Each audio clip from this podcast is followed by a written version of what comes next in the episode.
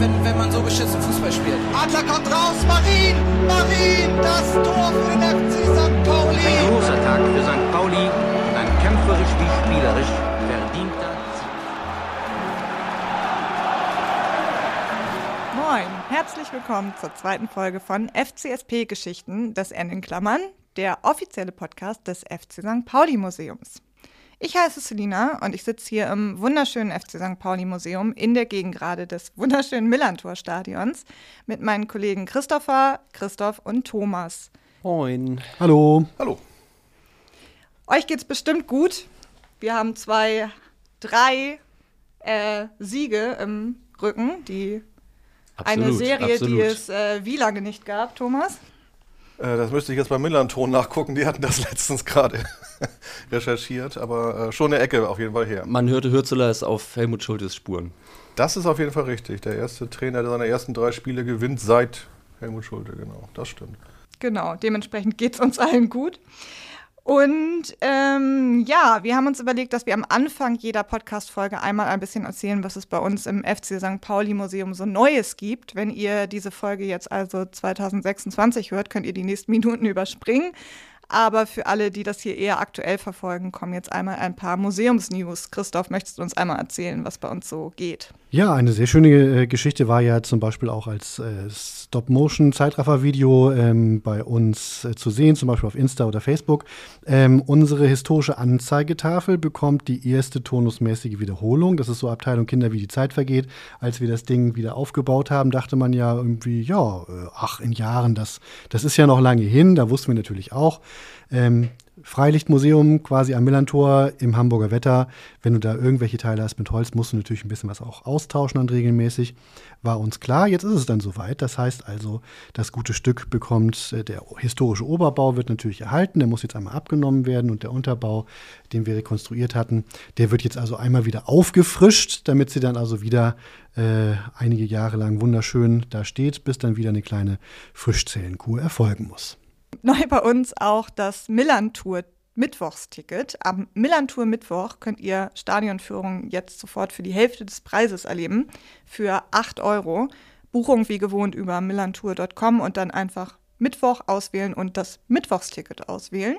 Und zwei tolle Veranstaltungen haben wir noch. Am 24.02. lädt die Braun-Weiße Hilfe zu uns ins FC St. Pauli Museum ein, zu einem Vortrag über Rostock-Lichtenhagen, die Pogrome in Rostock-Lichtenhagen.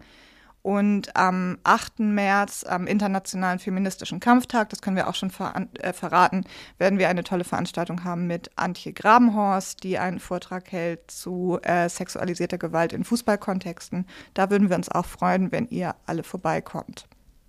Ja, das klingt sehr vielversprechend. Kommst du? Ich bin dabei.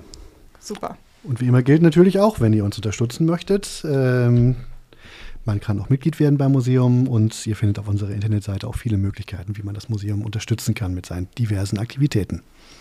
Richtig. Und die letzten drei Siege zu Null gab es im Frühjahr 2010, um das nochmal zu vervollständigen. Genau, so viel aus der Faktencheck- und Schiedsrichterecke.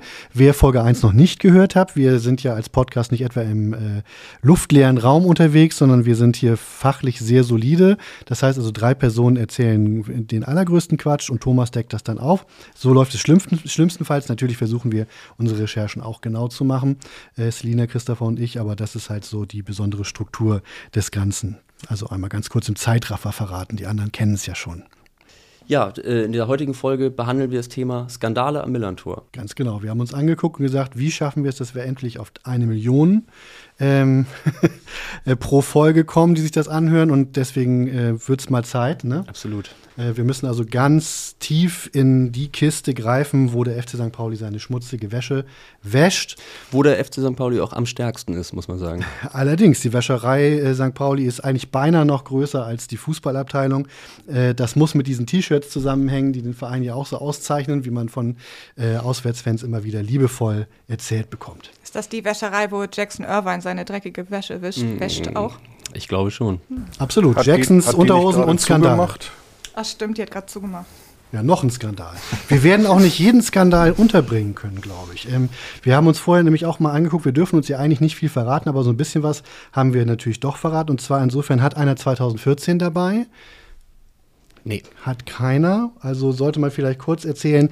In dieser Folge werden wir nicht nochmal den DFB-Skandal von 2014 erzählen, auch weil es ja auch eher ein DFB-Skandal ist als ein FCSP-Skandal. Ähm, damals äh, wurde ja das Millantor verunstaltet. Ähm, Christopher, vielleicht willst du noch kurz schildern, wie das Ganze aussah. Ja, genau, es wurde äh, verunstaltet vom DFB. Ähm, ich glaube, die Nationalmannschaft hat anlässlich eines, äh, da müsste ich jetzt nachgucken, es war, glaube ich, ein Länderspiel äh, am Volkspark, im Volkspark, ähm, hat aber am Millantor trainiert und ja, hat sich irgendwie gedacht, dass ähm, das wohl irgendwie eine gute Idee wäre, ähm, dass kein Fußball den Faschisten überzuhängen mit einer grünen ja, Plane, hat aber nur das kein Faschisten abgehängt und das kein Fußball stehen lassen. Ähm, ja, das hat sich dann auch als geflügeltes Wort äh, eine Zeit lang auch etabliert, das kein Fußball. Ähm, interessanterweise waren die ersten, die das entdeckt haben, wenn ich jetzt äh, das mal so sagen darf, äh, Mitarbeiter des Museums waren. Tatsache. Ja, es wurde quasi vom Museum aufgedeckt. So, viel, so, viel, so viel Ruhm muss sein. Glaube, man darf auch, äh, jetzt, die Vornamen darf man sicherlich auch nennen, dass irgendwie Rainer, äh, Christiane und Gianni waren auf jeden Fall mit dabei, äh, die hier im Millantor zu tun hatten. Und äh, dann in einen dieser Mundlöcher dann einfach mal rausgucken, ist ja immer schön und so weiter, äh, fehlt da nicht was? Und dann hat einer der drei dann auch ein Foto gemacht und dort habe ich es zum Beispiel auch, weiß ich noch ganz genau, auf, auf Facebook zuerst gesehen. Ähm, und das zog dann sehr große Kreise. Auch dieses Foto hat übrigens sehr große Kreise gezogen. Es ist also nicht nur im FC St. Pauli-Album abgedruckt, was ihr zugunsten des Museums kaufen könnt, sondern es war auch in diversen Zeitungen zu sehen.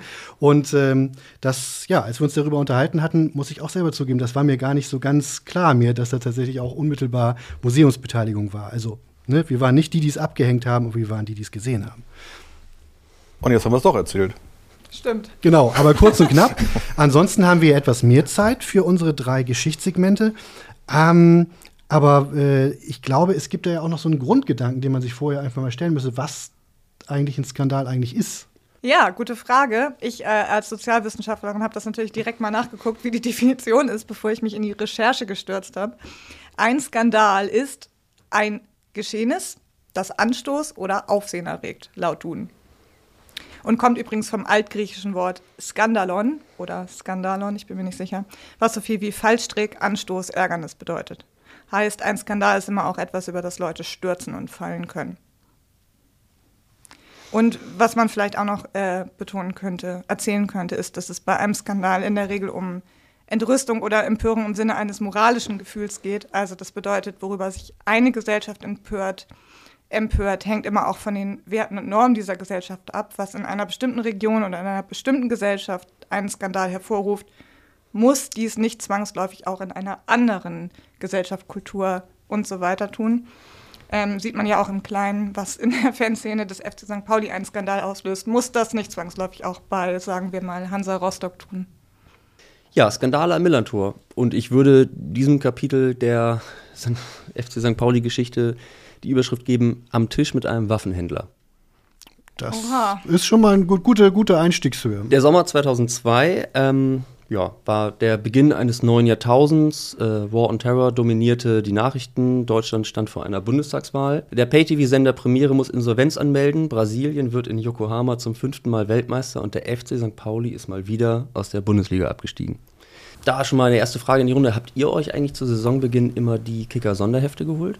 Nein. Ja, Relativ selten. Also tatsächlich äh, äh, zu Erstliga-Zeiten, weil das dann mehr Spaß gemacht hat, da in diese lustige Stecktabelle was reinzustecken. Ja, also ich war auf jeden Fall wirklich kompletter Kicker-Sonderheft-Junkie. Ich habe die wirklich auswendig gelernt. Ich war ja 16, 15, 16. Das war meine große Fußball-Nerd-Zeit. Ja. Da zähle ich noch bis heute. da ich glaube, die Leute können zufrieden sein. Zehn Minuten wir haben schon die ersten dramatischen Enthüllungen. Genau, eben. Und ähm, naja, auf jeden Fall habe ich dann damals, ich erinnere mich gut, ich habe äh, das Kicker-Sonderheft so studiert und mir alle Kader, aber natürlich FC St. Pauli, was haben Stefan Beutel und Dietmar Demuth, schaffen wir den sofortigen Wiederaufstieg. Und habe mir mal so angeguckt, so mal, was ist denn, was sind denn eigentlich so die Neuzugänge? So, und dann, ähm, so, ja, Jens Rasiewski von Eintracht Frankfurt, hm, ja, okay. Thorsten Traub von Reutling, hm, ja. Äh, Tobias Kurpjuweit, ja gut, jetzt wird es so ein bisschen, den kenne ich jetzt noch nicht. Äh, Abdul Iodo, hm, okay. Und so, ähm, Moment mal, Abdul Iodo? Ja, jetzt werden sich manche fragen, ja, wer ist denn eigentlich Abdul Iodo? Erste Reihe, zweiter von rechts. Auf dem Mannschaftsfoto des FC St. Pauli sitzt ein junger Mann namens Abdul Iodo. Neuer Topstürmer von der SG Wattenscheid äh, 09. Ich habe auch sofort in meinem äh, Archiv zu Hause geblättert, als ich das äh, sah in deinen äh, Recherchen. Und äh, ja, er sitzt da wirklich. Genau, genau. Und ich war natürlich, da habe ich gleich nachgeguckt, Abdul Jodo hat für SG Wattenscheid in der damaligen Regionalliga West äh, relativ gut gespielt, viele Tore gemacht, tauchte aber nicht mehr auf. Wo war denn jetzt dieser Abdul Jodo? Ja, und dann hieß es plötzlich in einer kurzen Notiz im Hamburger Abendblatt, der Aufsichtsrat des FC St. Pauli lässt den Deal platzen. Eine kurze Notiz für einen veritablen Skandal am Millantor. Was war passiert? Im Sommer 2001 verpflichtete der frisch gebackene Bundesligist den nigerianischen Abwehrspieler Yakubu Adamu. Viele werden sich, vielleicht nicht viele, aber einige werden sich erinnern, von der SG Wattenscheid 09. Stefan Beutel und Tra äh, Trainer Dietmar Demuth trafen sich zum gemeinsamen Essen mit dessen Berater Rolf Wegener. Wegener war damals als sehr dubioser Spielervermittler bekannt, der aufgrund seiner fehlenden FIFA-Lizenz von der Sozietät, also einer Rechtsanwaltskanzlei, ähm, Tillmann, Engel und Partner vertreten wurde. Ähm, jetzt ist erstmal die Frage, wer ist eigentlich Rolf Wegener? Rolf Wegener, ein Multimillionär, der zur Zeit in Monaco und Düsseldorf lebte, hatte in der BRD als Kaufmann, Spielervermittler und Unterhändler einen mehr als zweifelhaften Ruf. Er investierte nicht nur in Immobilien, sondern auch in junge Spieler aus Nigeria und betrieb mehr als eine Briefkastenfirma in Monaco und Liechtenstein und fädelte in den 80er, 90ern einige Waffendeals in Konfliktgebiete in Nahost ein. So war er maßgeblich daran beteiligt, dass im Sommer 91 36 Spürpanzer des Typs Fuchs der, äh, der Firma Thyssen-Henschel nach Saudi-Arabien verkauft wurden. Ähm, dieser Deal war in der Bundesrepublik äußerst umstritten. Das ging so damals durch die Nachrichten. Also ein ausgewiesener Fußballexperte auf jeden Fall. Die Vereine, wo er die Spieler hinvermittelte, waren oft ähm, ja, im, im, in der Nähe des Ruhrgebiets, also Fortuna Düsseldorf, VfB Hüls, äh, SG Wattenscheid 09. Da kam er auch her aus Düsseldorf. Um dann nochmal kurz die Verstrickung ähm, mit den Panzern nach Saudi-Arabien nochmal ganz kurz aufzuschlüsseln. Ähm, der damalige FDP-Wirtschaftsminister Helmut Hausmann blockierte diesen Deal, bis sein Nachfolger, ein gewisser Jürgen W. Möllemann, in seiner, einer seiner ersten Amtshandlungen im Bundessicherheitsrat den Weg für Wegeners Deal freimachte. Möllemanns Unternehmensberatungsfirma, ja, Unternehmensberatungsfirma, ist schon, da wird es schon dubios eigentlich in sich. Diese Unternehmensberatungsfirma Webtech hatte überraschenderweise Rolf Wegener und dessen Briefkastenfirma Curl AG als Kunden, nutzte sogar dessen Immobilien als Firmensitz. Ähm, ebenso waren Möllemann und Wegener auch gemeinsame Inhaber der Firma MSR sowie die liechtensteinische Briefkastenfirma Pointline AG, auf die ich später nochmal zu sprechen komme.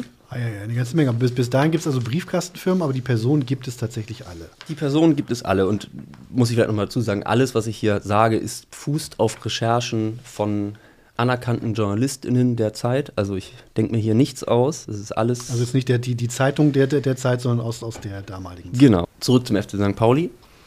Ins Jahr 2001. Jakubu Adamu wechselt also zum FC St. Pauli für eine Ausleihgebühr in Höhe von damals 200.000 Mark. Das ist schon ganz schön viel Geld damals gewesen. Das Geld überwies der Verein aber weder nach Wattenscheid noch zu dessen Ex-Club in Nigeria. Ich versuche den jetzt mal richtig auszusprechen, Verzeihung, wenn es nicht klappt. Ivanyanwu National FC, äh, der die vermeintlichen Transferrechte halten sollte, sondern zunächst auf ein Konto der Sozietät Engel, Tillmann und Partner. Soweit so dubios. Nach dem Bundesliga-Abstieg 2002 wurde mit Manager Stefan Beutel eben dann dieser besagte Abdul Jodo angeboten, wieder Wattenscheid wieder Rolf Wegener. Erneut setzte sich Beutel mit Wegener zusammen. Ähm, ja, dem Transfer schien eigentlich nichts mehr im Weg zu stehen. Ähm, Iode wurde, wie gesagt, schon als Neuzugang geführt, war auf dem Mannschaftsfoto zu sehen, doch der Aufsichtsrat um Peter Paulik und äh, Dr. Peter Benkendorf intervenierte aufgrund dubioser Konstellationen in der Abwicklung. Aha. Genau. Was mag sowas dann sein? Das Geld sollte um Mitternacht in einem Aluminiumkoffer übergeben werden. Erneut sollten, äh, sollte das Geld auf ein Liechtensteiner Konto überwiesen werden. Das ist ja ähnlich. Inhaber dieses Liechtensteiner Kontos war über Dritte natürlich mal wieder Rolf Wegener. Äh, zudem fehlten wichtige Unterlagen zur Spielberechtigung von äh, Iodo. Der Aufsichtsrat warf Beutel vor, sie äh, bewusst im Unklaren gelassen zu haben. Beutel wiederum sagte, dass dem AR alle erforderlichen Unterlagen bereit liegen würden. Äh, zudem bestritt Beutel, dass er wusste, wer Rolf Wegener war. Also, das heißt, Moment, also äh, äh, Stefan Beutel behauptet, er macht Geschäfte mit jemandem, von dem er nicht wusste, wer das ist. Genau, er sagt, er hätte nur zweimal mit ihm telefoniert und ihn einmal zum Essen getroffen. Du überweist auf äh, dubiose Konten, aber weißt eigentlich gar nicht, wer das ist. Das ist schon mal interessant. Ähm, interessant ist auch, dass der Streit auf Führungsebene eskalierte und der damalige Torwarttrainer Volker Ippich ähm, intern einen Brief aufsetzte, in dem er äh, Beutel der Lüge bezichtigte und sagte, Beutel hätte sehr wohl gewusst, wer Ralf Wegener war.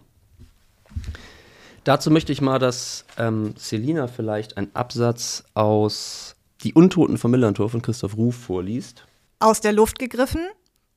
Während Beutel so tat, als kenne er Wegener nur rein geschäftlich und wisse nichts über die Staatan staatsanwaltschaftlichen Ermittlungen gegen ihn, gibt es mehrere Menschen im Verein, die mit eigenen Ohren gehört haben, wie er Witze über sein gutes Verhältnis zu Wegener riss. Und wiederum andere, die zugegen waren, als die beiden miteinander telefonierten.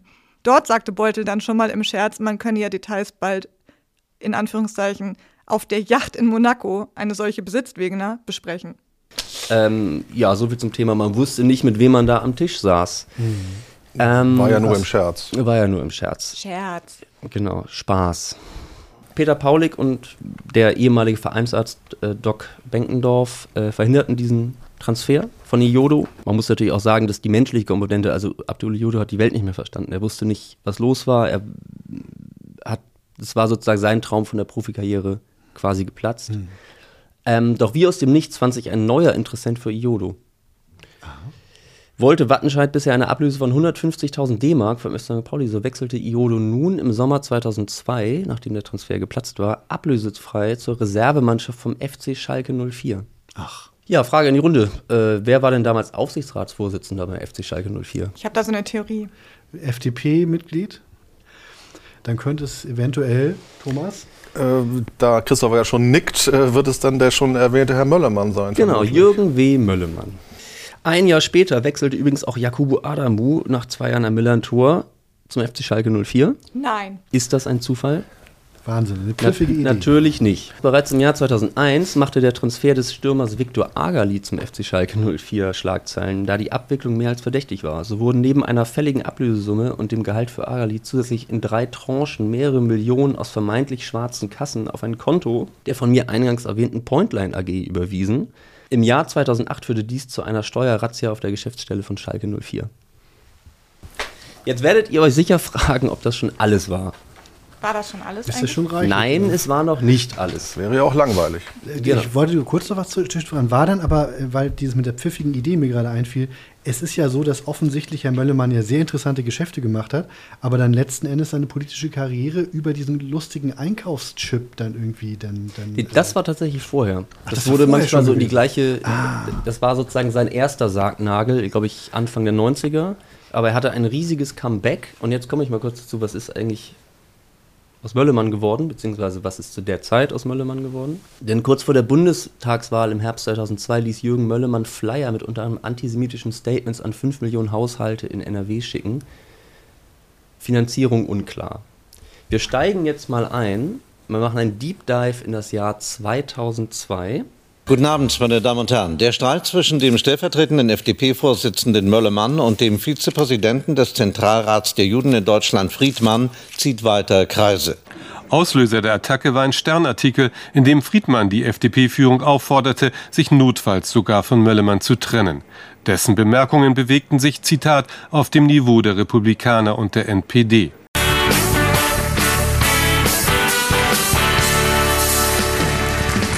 Ich habe mich gefragt, Mölli hat ja noch mal 5 Millionen Faltblätter losgeschickt, ja. kurz vor Schluss. Ja? Wer bezahlt die eigentlich? Eine Na, ganze Menge schon Geld. für die FDP, oder? Ja, aber eigentlich doch in erster Linie für ihn. Ja, aber damit die FDP in Nordrhein-Westfalen viele Stimmen bekommt. Der ist ja der Landesvorsitzende und will es auch bleiben. Ja, wir wissen zu dieser Stunde nicht, ob er es bleibt. Aber wir hören keine Hubschrauber, wir sehen. In der Spendenaffäre ist der frühere FDP-Vize Möllemann jetzt in die Offensive gegangen. Gegenüber der ARD räumt er Fehler bei der umstrittenen Flugblattaktion ein, lehnte einen Parteiaustritt aber strikt ab. In einem anschließenden Interview für die Tagesschau stellte Möllemann auch noch einmal klar, dass er den israel-kritischen Flyer entgegen früherer Angaben aus seinem Privatvermögen finanziert habe. Haben Ihnen Kunden Geld gegeben mit dem Ziel, dass Sie es für solche Aktionen verwenden? Es ist aus meinen Einkünften, aus meinem Vermögen und von niemandem sonst. Stimmt der Vorwurf, Sie hätten das Bargeld in Luxemburg abgehoben, im Koffer nach Deutschland gebracht? Das ist falsch. Es war Geld aus schwarzen Kassen von Rolf Wegener. Das ganze Geflecht um Webtech, Pointline AG, Curl AG und MSR flog auf und Möllemann musste seine Partei Parteikarriere an den Nagel hängen. Ich hätte da noch eine steile These.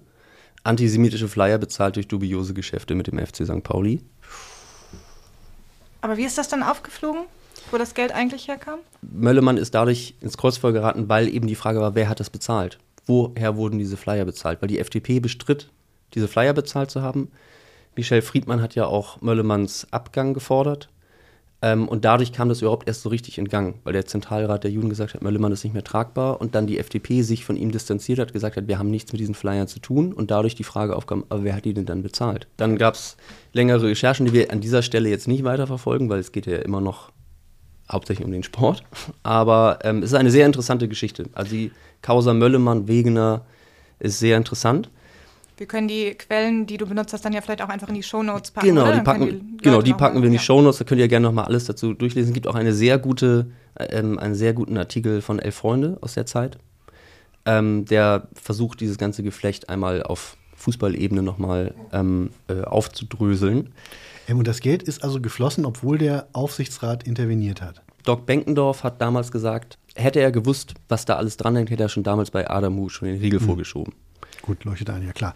Äh, war jetzt zur Zusammenfassung nochmal hilfreich, weil wahrscheinlich auch viele, die zuhören, äh, schon echt Donnerwetter, die Augenbrauen gingen ganz schön hoch bei all den vielen Ebenen. Äh, hochspannend und natürlich auch ziemlich erschütternd, was da so alles zusammenhängt. Genau, gehe ich nochmal einmal wieder zurück zu Stefan Beutel, der im Abendblatt sagte, von diesen Geschichten um Wegener habe ich erst jetzt im Zusammenhang mit der Möllemann-Berichterstattung gehört. Das ist mit unseren Vereins- und Fanphilosophie natürlich überhaupt nicht zu vereinbaren. Stefan Beutel gibt sich erschüttert. Am Ende eines katastrophalen Jahres 2002, wir erinnern uns, Tabellenletzter der zweiten Liga, Iodo-Skandal, Adamu-Skandal, Verein in Trümmern, stand die Jahreshauptversammlung 2002 an. Die aktive Fanszene des FC St. Pauli machte sich äh, tatsächlich, in diesem Fall machte sie keine gute Figur. Ähm, schlimmer noch, sie spielte sogar eine nicht zu unterschätzende Rolle in den Grabenkämpfen der Geschäftsstelle. Ein großer Teil der damals aktiven Fanszene ließ sich zum Teil von Beutel instrumentalisieren und stützte ihn in seinen dubiosen Geschäften quasi indirekt. Da können wir jetzt mal direkt den Deep Dive zu Thomas machen, weil Thomas war damals Teil der aktiven Fanszene. Grundsätzlich ja. ähm, also mir ist natürlich auch in diesen ganzen äh, Recherchen oder, oder äh, dieser ganzen Sachen, auch dem Thema, das, das Christoph nachher noch äh, hat, das ist äh, auch, äh, geht auch in die Richtung, äh, ist mir vieles erst wieder eingefallen, nachdem ich es nachgelesen habe, zum Beispiel in in alten Übersteigerausgaben und so und wie das alles zusammenhängt. Also da fehlt wirklich nach 20 oder noch mehr Jahren doch so einiges, muss ich zu, zugeben. Äh, was mir aber natürlich auch wieder aufgefallen ist und eingefallen ist ähm, zum Thema Stefan Beutel, das ist richtig. Also es wird ja auch durchaus beschrieben, zum Beispiel in dem schon erwähnten Buch von, von Christoph Ruf, dass er sehr gut darin, war, äh, freundlich, äh, verbindlich und äh, fannah rüberzukommen. Und, und ähm, da muss man vielleicht ein bisschen noch wieder zurückgehen, auch auf das, was ich, was ich letztes Mal schon sagte, ähm, dass die äh, Kommunikationskultur nach der Ära Weisener sich ja deutlich geändert hatte, äh, unter Reinhard Koch schon, ähm, dass man da auf, auf jeden Fall auch als, als ja, aktiver Fan, auch als, als vereinspolitisch aktiver Fan durchaus mehr Möglichkeiten hatte, ähm, ja, reinzukommen im Sinne von, dass man miteinander reden konnte, dass man seine Themen ein bisschen platzieren konnte. Und das war eben unter anderem auch mit Stefan Beutel sehr gut möglich. Ähm, und das hat natürlich vielen auch gefallen. Endlich bewegte sich mal was. Endlich konnte man mal sagen, ja, die und die Themen, die, die brennen uns unter den Nägeln. Äh, könntet ihr da vielleicht auch mal drauf gucken. Und das war auf jeden Fall deutlich einfacher möglich. Ähm, was ich noch ähm, dazu sagen musste, die, die AGIM hatte damals ja schon, schon Ende der 90er einen sogenannten runden Tisch initiiert im Nachgang des, äh, der Stadionumbenennung, wo sich ja doch einige Gräben auftaten. Kurz Gerade mal, AGIM war doch gleich, für Leute, die es vielleicht nicht wissen. äh, die Arbeitsgemeinschaft interessierter Mitglieder, also sozusagen die Fans, die sich auch vereinspolitisch engagieren wollten seit Mitte der 90er. Und ähm, da gab es ja im Zuge der Stadionumbenennung Ende der 90er durchaus auch äh, Generationskonflikte und ähnliches. Und da wurde dann halt gesagt, okay, wir müssen uns mal zusammensetzen. Übereinander reden ist immer schlechter. Besser ist es, miteinander zu reden. Das wurde dann auch äh, punktuell gemacht durchaus. Und diesen runden Tisch hat dann das Präsidium Koch äh, übernommen äh, und in eigener Regie als ständigen Ausschuss initiiert und, und dazu eingeladen. Ich habe mir mal angeguckt, die so ein paar Einladungen dazu. Also das war wirklich eine sehr weite Mischung an Menschen. Also da waren Menschen aus dem Präsidium, Aufsichtsrat, Geschäftsführung, Amateurvorstand, AFM, Ehrenrat, Fußballjugend sogar, Wahlausschuss, Kassenprüfer, äh, der alte Stamm, die AGEM, der Fanladen, der Fenklo Sprecherrat. Also das war ein sehr, eigentlich alle Gremien im weitesten Sinne, die irgendwie mit dem Fan- und Vereinsleben zu tun hatten, waren da vertreten und haben sich regelmäßig getroffen. Also das war natürlich schon mal eine ähm, eine Sache, die, die ganz anders war als vorher. Und da war natürlich auch der Beutel immer mittendrin, einfach auch qua äh, Funktion und qua Amt. Und ihm konnte man wirklich gut reden, das muss man wirklich sagen. So, und natürlich hat, hat man von, auch im Nachhinein natürlich viele, viele Sachen gehört, die so, hups, okay, das ist dann doch alles nicht so glücklich gelaufen. Und jetzt speziell zu dem Thema, wo wir jetzt gerade waren, nämlich zu der Mitgliederversammlung 2002. Das stimmt. äh, Das wird ja auch in dem Buch von Christoph Ruf beschrieben. Da gibt es ein Interview mit Heiko Schlesselmann, damals ja noch im Fanladen tätig ähm, wo er dann sagt, oder auf die Frage, ähm, äh, umgekehrt hat in der Vergangenheit manche Offizielle versucht, über die Fans massiv Vereinspolitik zu machen. Und da sagt Heiko dann, den Schuh muss ich mir leider auch anziehen. Vor einer Jahreshauptversammlung gab es hier im Fanline ein Treffen mit 15 Aktivisten auf den verschiedensten Gruppen, wo dann Rollen verteilt wurden für die Mitgliederversammlung. Es ging darum, wer wann was sagt und wer welche Frage stellt, um die entsprechenden Leute in Position zu bringen. Und genau das ist wirklich passiert. Also da war ich durchaus auch, muss ich sagen. Und dann gab es wirklich auf der nächsten Versammlung wirklich dann gesagt, okay, wer wann jetzt welche Frage und zum Beispiel eben auch direkt an Stefan Beutel stellt, damit er mehr Möglichkeiten hat, äh, sich zu erklären. Zum Beispiel zu diesen Themen äh, auch äh, äh sich, sich bereichern an Transfers und ähnliches. Das waren ja auch noch Vorwürfe, die, die damals äh, aufkamen und so. Also das ist wirklich, das ist passiert durchaus. Da würde ich nämlich jetzt auch gerne nochmal direkt äh, einsteigen in das Buch von Christoph Ruf und eine Passage von Christoph vorlesen lassen erster Absatz. Man musste kurz dazu sagen, die Jahreshauptversammlung ist aufgrund der Länge in zwei Teile geteilt worden. Und auf dem zweiten Teil mhm. dieser Jahreshauptversammlung hat Stefan Beutel wohl eine, ich sag mal, interessante Rede gehalten. Auf der Jahreshauptversammlung, zweiter Teil, wurde nun ein Schmierentheater inszeniert, das in der Geschichte des FC St. Pauli einmalig gewesen sein dürfte. Nach, wie mittlerweile erwiesen, minutiöser Vorplanung, welche Fans und Vereins Semi-Prominente zu welchem Zeitpunkt welche Frage stellen würden, kam der Fanbeauftragte ans Mikrofon und bat Herrn Beutel, zu den Vorwürfen Stellung zu beziehen. Also Fanbeauftragter Heiko dann, ne? ähm, was der natürlich umgehend tat. Zunächst lieferte er ein Schreiben einer Kanzlei und ein Fax vom DFB, die belegen sollten, dass beim Adamu-Transfer alles mit rechten Dingen zugegangen sei. Und dann kam sein großer Auftritt. Stefan Beutel erzählte mit scheinbar mühsam kontrollierter Stimme, wie er kürzlich seine Tochter ins Bett gebracht habe, die ganz besonders unter den öffentlichen Anfeindungen des Vaters leide und ihn damit konfrontiert habe, dass die anderen Kinder im Kindergarten immer sagten, ihr Vater verkaufe Waffen. Ich dachte immer, du arbeitest bei St. Pauli. Während sich die meisten Spieler und Vereinsangestellten angewidert anschauten, erzielte die Rede bei vielen die gewünschte Reaktion. Das vermeintlich unschuldige Opfer einer skrupellosen Medienkampagne wurde lange beklatscht. Selbst das Fanmagazin Übersteiger, in dem sich heute keiner mehr Illusionen über die Skrupellosigkeit des Ex-Managers macht, kommentierte, Beutel schaffte es mit einer eindrucksvollen Rede, die Versammlung zu einen. Dazu noch ähm, ja, ein Zitat aus dem Übersteiger zur JV 2002. Stefan Beutel konnte bei seiner Rede die haltlosen und aus der Luft gegriffenen Vorwürfe gegen ihn entkräften. Okay, wow.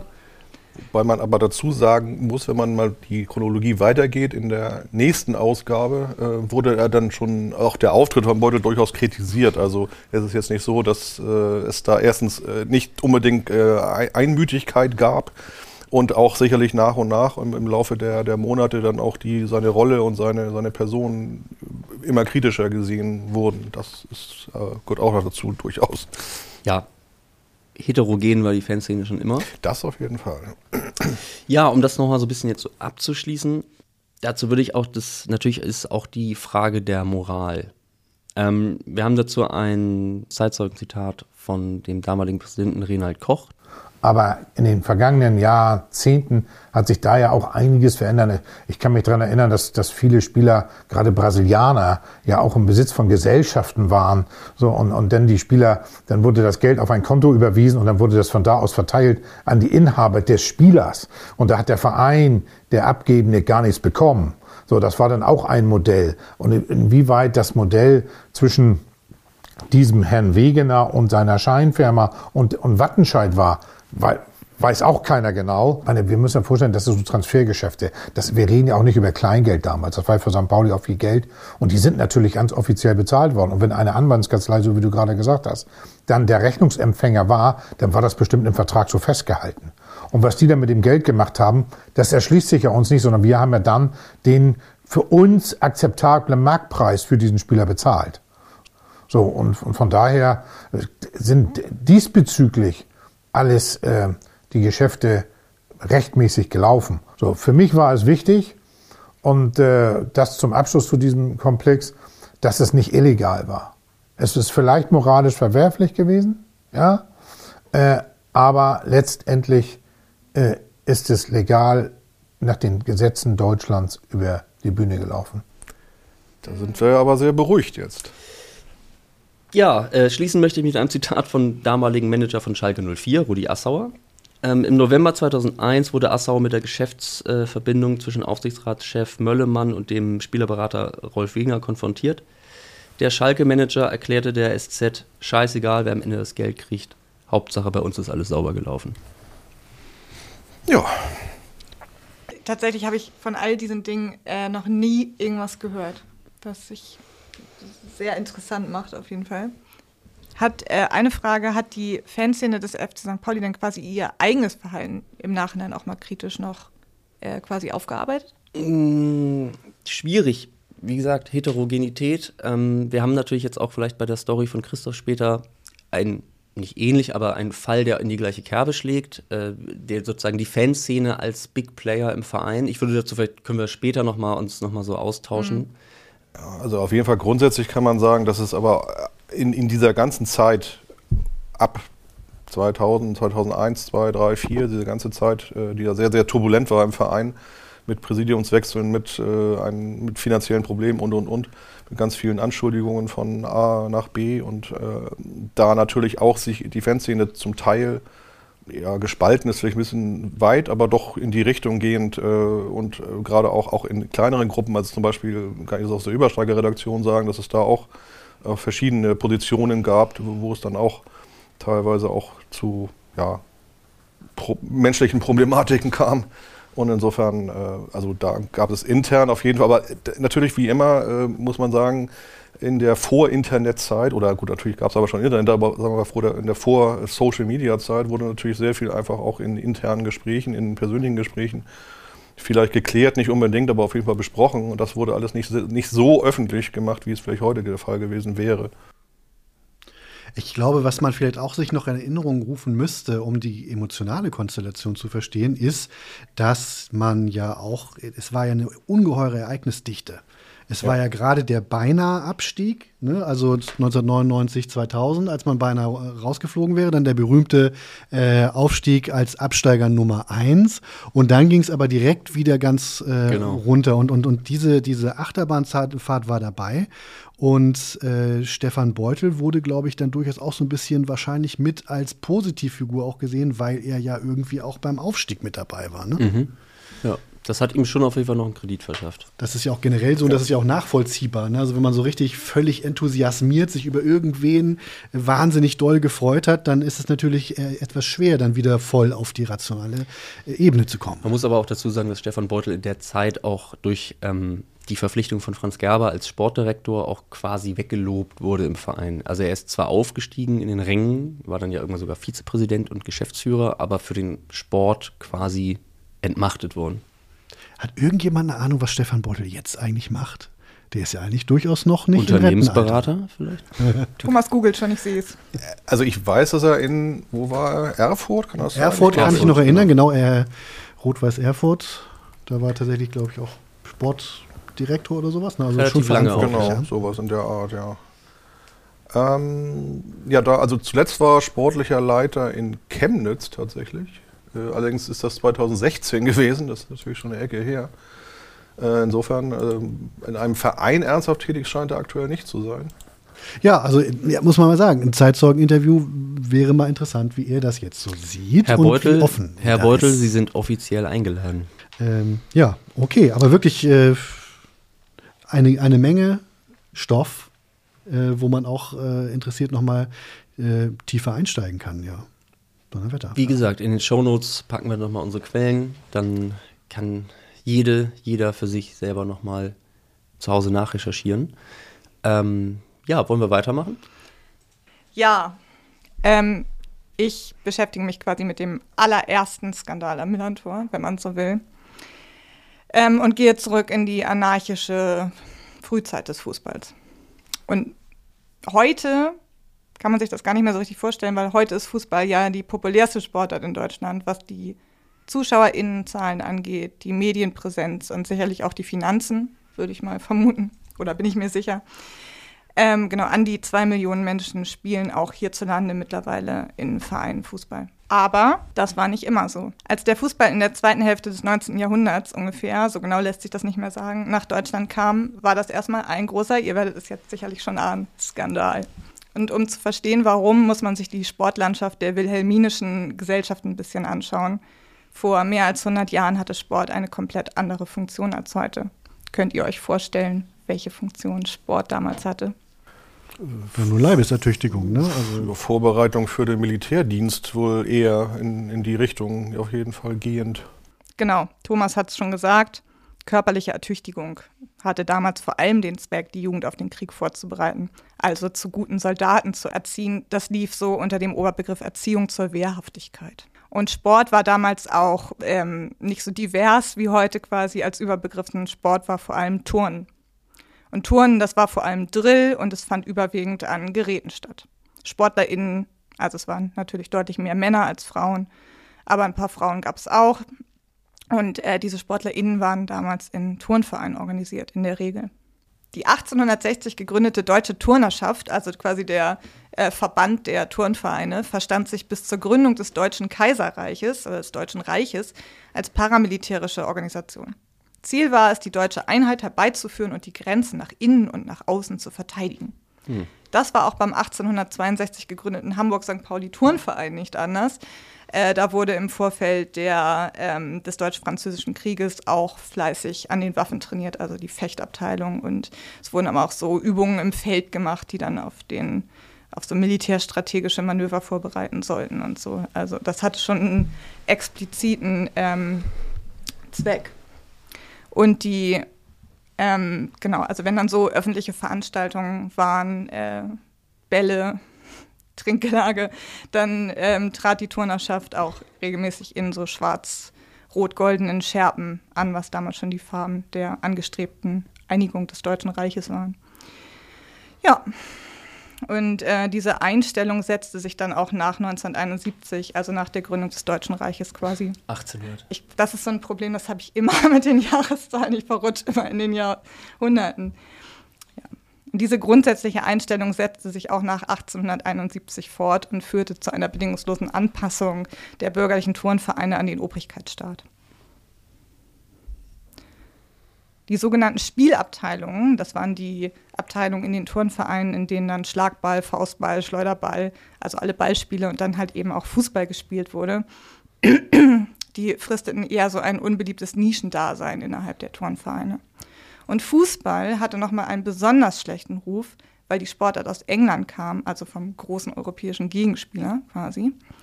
Und der bekannte Turnlehrer Karl Planck unterstellte den deutschen Fußballern Ende des 19. Jahrhunderts, sie wären Zitat, gehorsame Affen des Auslandes. Planck war auch der Autor einer Schmähschrift, äh, Schmähschrift mit dem Titel Fußlümmelei über Stauchballspiel und die englische Krankheit. Lümmelei klingt ja so ein bisschen niedlich, ist aber oder war damals tatsächlich ein ähm, eine relativ starke Verunglimpfung. Da ist auch ein zweites tolles Wort. Stauchball? Ja, das kann ich auch gerne noch erklären. Ja, also Lümmelei, fangen wir mal da an, steht für eine grobe Ungezogenheit oder Frechheit. Also durchaus eine ernst gemeinte Verunglimpfung. Und Stauchball ist ein anderes Wort für Fußball. Stauchen bedeutet so viel wie der Fußtritt. Ich finde das super, weil man ungefähr die gesamte Drittliga-Zeit des FC St. Pauli mit diesem Wort bezeichnen könnte und niemand hätte irgendwas dagegen zu setzen, glaube ich. Da, da habe ich einen, einen oder anderen Stauchball gesehen. ja. Aber ganz im Ernst ist es ja doch erstaunlich, dass wir hier ja nun tatsächlich äh, äh, angesichts der Tatsache sitzen, dass es einen FC St. Pauli gibt, der sich dann ja gegründet hat. Also die müssen da ja irgendwie durchgekommen sein, trotz dieses gesellschaftlichen Gegenwindes. Ne? Sind sie, ja, da kommen wir dann später zu. Ähm, erstmal bleiben wir bei Herrn Planck, der auch der Meinung war, Fußball sei, Zitat, nicht nur gemein, sondern auch lächerlich, hässlich und wieder natürlich. Zitat Ende. Das ist ja ähnlich wie die Beschreibung der Frauen, die Fußball gespielt haben, in den, dann später. Ja. Da wurden ja ähnliche Zitate dann gefallen, sind also gefallen. Tatsächlich gibt es da einige Parallelen. Da können wir, werden euch noch mehr auffallen, vermutlich im Laufe dieses, ähm, dieses Themas. Also grundsätzlich waren Turnfundamentalisten wie Planck der Meinung, Fußball erniedrige Menschen zum Tier. Weil die irgendwie der Überzeugung waren, ich kann das nicht so ganz nachvollziehen, aber fußballerische Verrenkungen seien einer Gattung, die zum aufrechten Gang fähig ist, unwürdig, weil Fußball Spieler zu einer, Zitat, vorgebeugten, erbärmlichen Haltung zwingt. Ich stelle mir das so vor, als würden so die Leute irgendwie so nach vorne übergeklappt übers Spielfeld dem Ball hinterher rennen. Also es ist ja schon grundsätzlich so, dass man meistens relativ eine gerade Körperhaltung hat, auch beim Rennen und Fußballspielen. Also mein Jugendtrainer zum Beispiel hätte jetzt gleich gesagt, hatte ich zum Beispiel wahrscheinlich nicht immer. Weil wenn du nicht so richtig dich wohlfühlst mit, all, mit deiner gesamten Körperkoordination, dann guckst du natürlich manchmal schon nach unten, weil du gucken willst, ist der Ball eigentlich noch da, wo ich denke, dass er ist.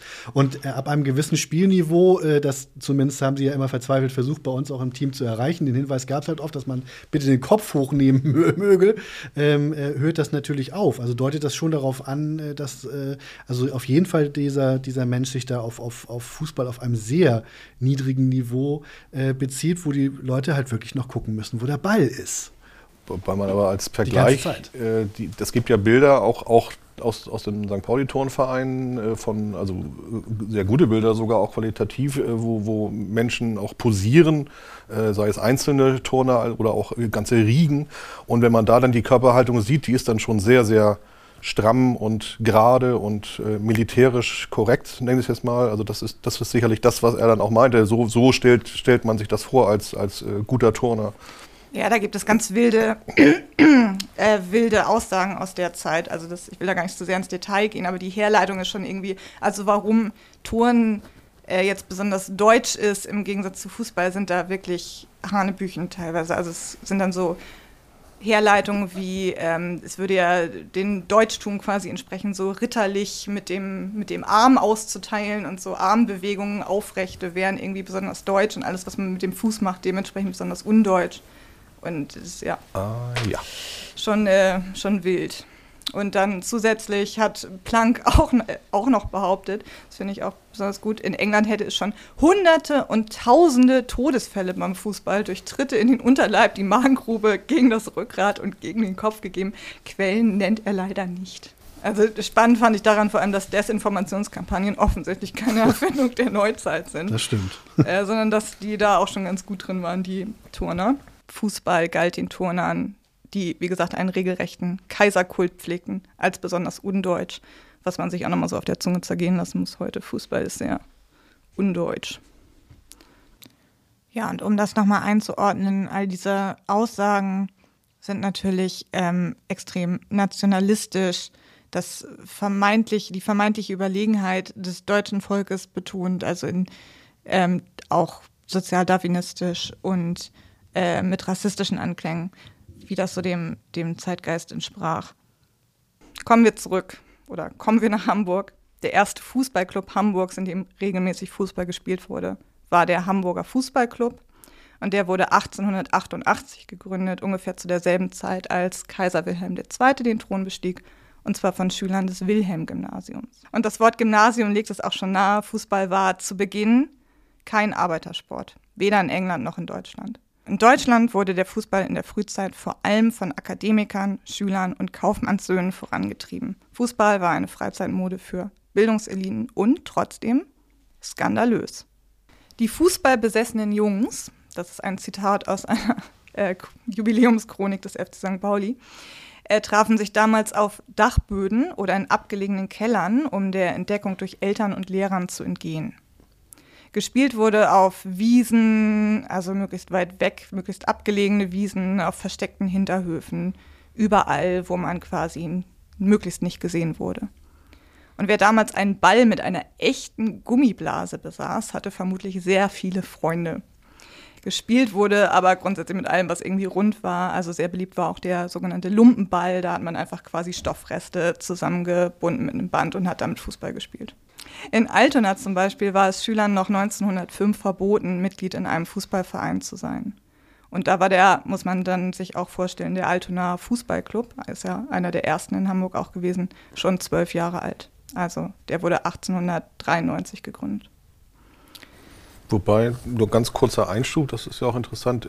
Äh, Altona gehörte ja damals noch gar nicht zu Hamburg, aber es wurde ja trotzdem ein Hamburg-Altona Fußballverband gegründet. Also äh, da wurde, war man also schon deutlich weiter als die, als die Politik oder die, äh, die Stadtgeschichte sozusagen, dass man den äh, Verband zusammengegründet hat äh, für Hamburg und Altona, aber eben die politische Vereinigung ja noch deutlich länger. Das würde aber, würde aber auch heißen, dass ist Altona 93 dann der älteste am Stück bestehende Fußballverein Hamburgs? Ähm, das ist, könnte sogar sein, müsste, also der, der erwähnte HFC 88 ist ja einer der Vorgängervereine des HSV. Genau, ja. Da gibt es ja noch Germania 87, was aber, äh, das aber auch ein, eine, ursprünglich ein Turnverein war, also kein reiner Fußballverein, das ist wirklich der HFC gewesen. Äh, Victoria gibt es seit 1895, also es gab da, aber es sind wenige übergeblieben sozusagen mhm. aus dieser Frühzeit, die wirklich jetzt bis heute bestehen. Also das sind, glaube ich, wirklich Altona und Victoria in der, in der Hauptsache die wirklich unter diesem Namen auch noch weiterhin bestehen heute. Ja, mhm. ja ich habe zum Beispiel für die Recherche äh, zu diesem Podcast die 25 Jahre Jubiläumschronik des DFB gelesen, die wir auch im Archiv haben. Und da wird der Altona Fußballclub auch, also der hat so zwei eigene Seiten, der wird auf jeden Fall sehr explizit behandelt, könnte man da nochmal nachlesen.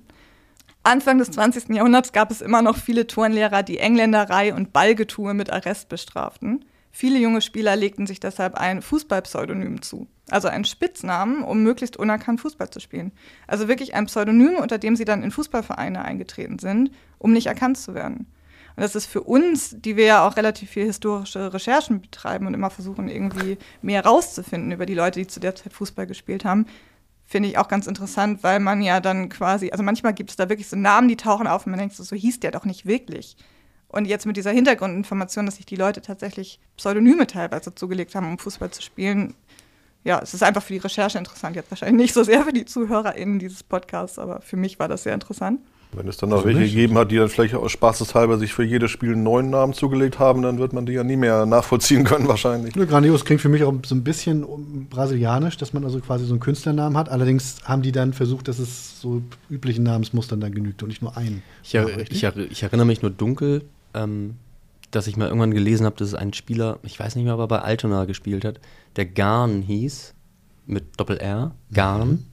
Und ähm, dann irgendwann der, im Verlaufe der Berichterstattung er dann Garn in Klammern eigentlich Elas.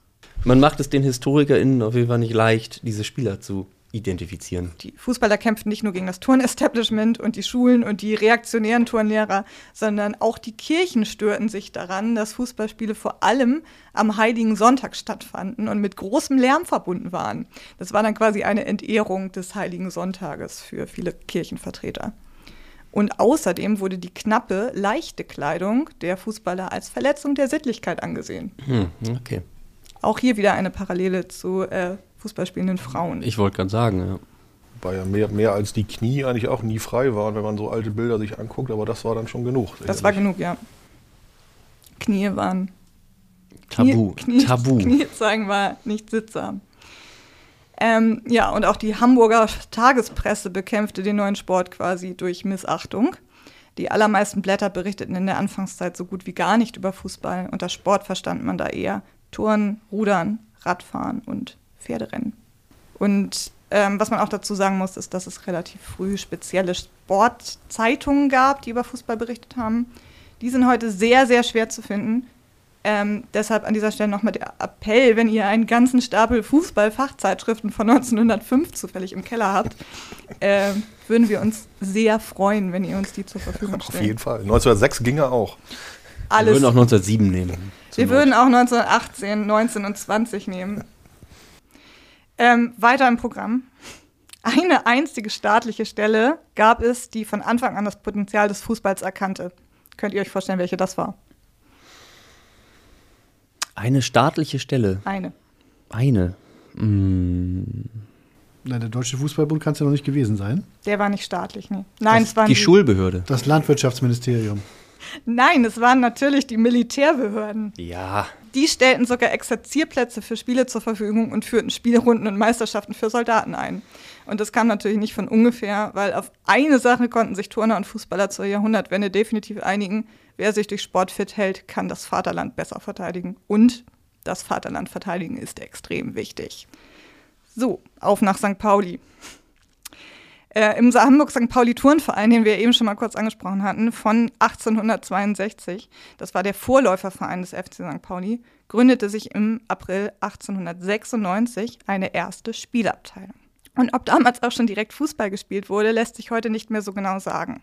Fest steht, dass die Spielabteilung anfangs so wenig Zulauf erhielt, dass sie sich bereits kurze Zeit später wieder auflösen musste, im September desselben Jahres. Und dann gab es 1899 einen zweiten Anlauf. Und die Protokolle der Spielabteilung aus dieser Zeit, die wir im Archiv haben, was ein ganz großer Schatz ist. Ich glaube, Michael Pahl hat die damals aus dem, dem Turnverein abgerungen, ne? Ja, das war so im Zusammenhang mit der, den Vorbereitungen, den Recherchen fürs Jubiläumsbuch. Äh, hat Michael mit Jörn Kreuzer da recherchiert und vielen Dank auch nochmal an den Hamburg-St. Pauli-Turnverein, dass wir das durften. Ja, weil das ist wirklich ganz wertvoll. Gerade aus einer Zeit, wo es noch nicht so viel Berichterstattung gab. Aber wie gesagt, wir haben diese Protokolle, wir haben sie transkribiert und äh, können daraus sehr viele wertvolle Informationen entnehmen. Zum Beispiel die Information, dass ab 1899 ähm, mehr oder weniger regelmäßig Fußball trainiert wurde. Nicht gespielt im Sinne von Wett- Wettspielen gegen andere Teams, aber trainiert. Ähm, Wettspiele gegen andere Mannschaften gab es erstmals 1907. In der Chronik zum 125. Bestehen des Turnvereins äh, steht, dass die neu gegründete Spielabteilung zunächst im Verborgenen lebte und von den Mitgliedern als nicht vollwertig angesehen wurde. Dazu äh, kann man vielleicht ein paar äh, Zitate aus diesen Protokollen, die Selina eben erwähnte, mal, also was das Verhältnis der Fußballer oder der Spielabteilung eben mit dem, mit dem eigentlichen Turnverein angeht. Also da finde ich ein paar Sachen ganz interessant. Also als Beispiel schon um 1900 ein Eintrag. Ging es darum, äh, den Antrag dem Turnrate, das ist also dann die, die, sag mal, die Vereinsführung in etwa des Turnvereins, der Turnrat, war ein ganz wichtiges Gremium, äh, den Antrag, diesem Turnrat einen nahezulegen, statt der mehreren Schauturnen ein Turn- und Spielfest aller Abteilungen unseres Vereines auf dem Heiligen Geistfeld zur Ausführung zu bringen, wird vom Antragsteller Rehse zurückgezogen, weil er ähm, aus dem Gange der heutigen Verhandlungen zu erkennen glaubt, dass unser Verein für solche galoppierende Fortschrittsideen nicht empfänglich ist. Also das ist dann schon so etwas resignierend, hört sich das an. Äh, Das ist eigentlich äh, erst 1900, also da ging das ja gerade erst los. Wenn man also ein paar, äh, ein paar Jahre weiter guckt, dann sind wir nämlich schon 1910, also kurz bevor ähm, offiziell auch Fußball gespielt wird dann. Ähm, da äh, eine Sitzung, da legt ein Herr Bitter auf äh, sein Amt als Schriftwart nieder, da der Turnrat den Spielausschuss in keiner Weise anerkennt und ihm in jeder Weise die größten Schwierigkeiten bereitet und der Kreisausschuss seine Berichte einfach nicht abdruckt. Also auch ein etwas frustrierter äh, Herr augenscheinlich.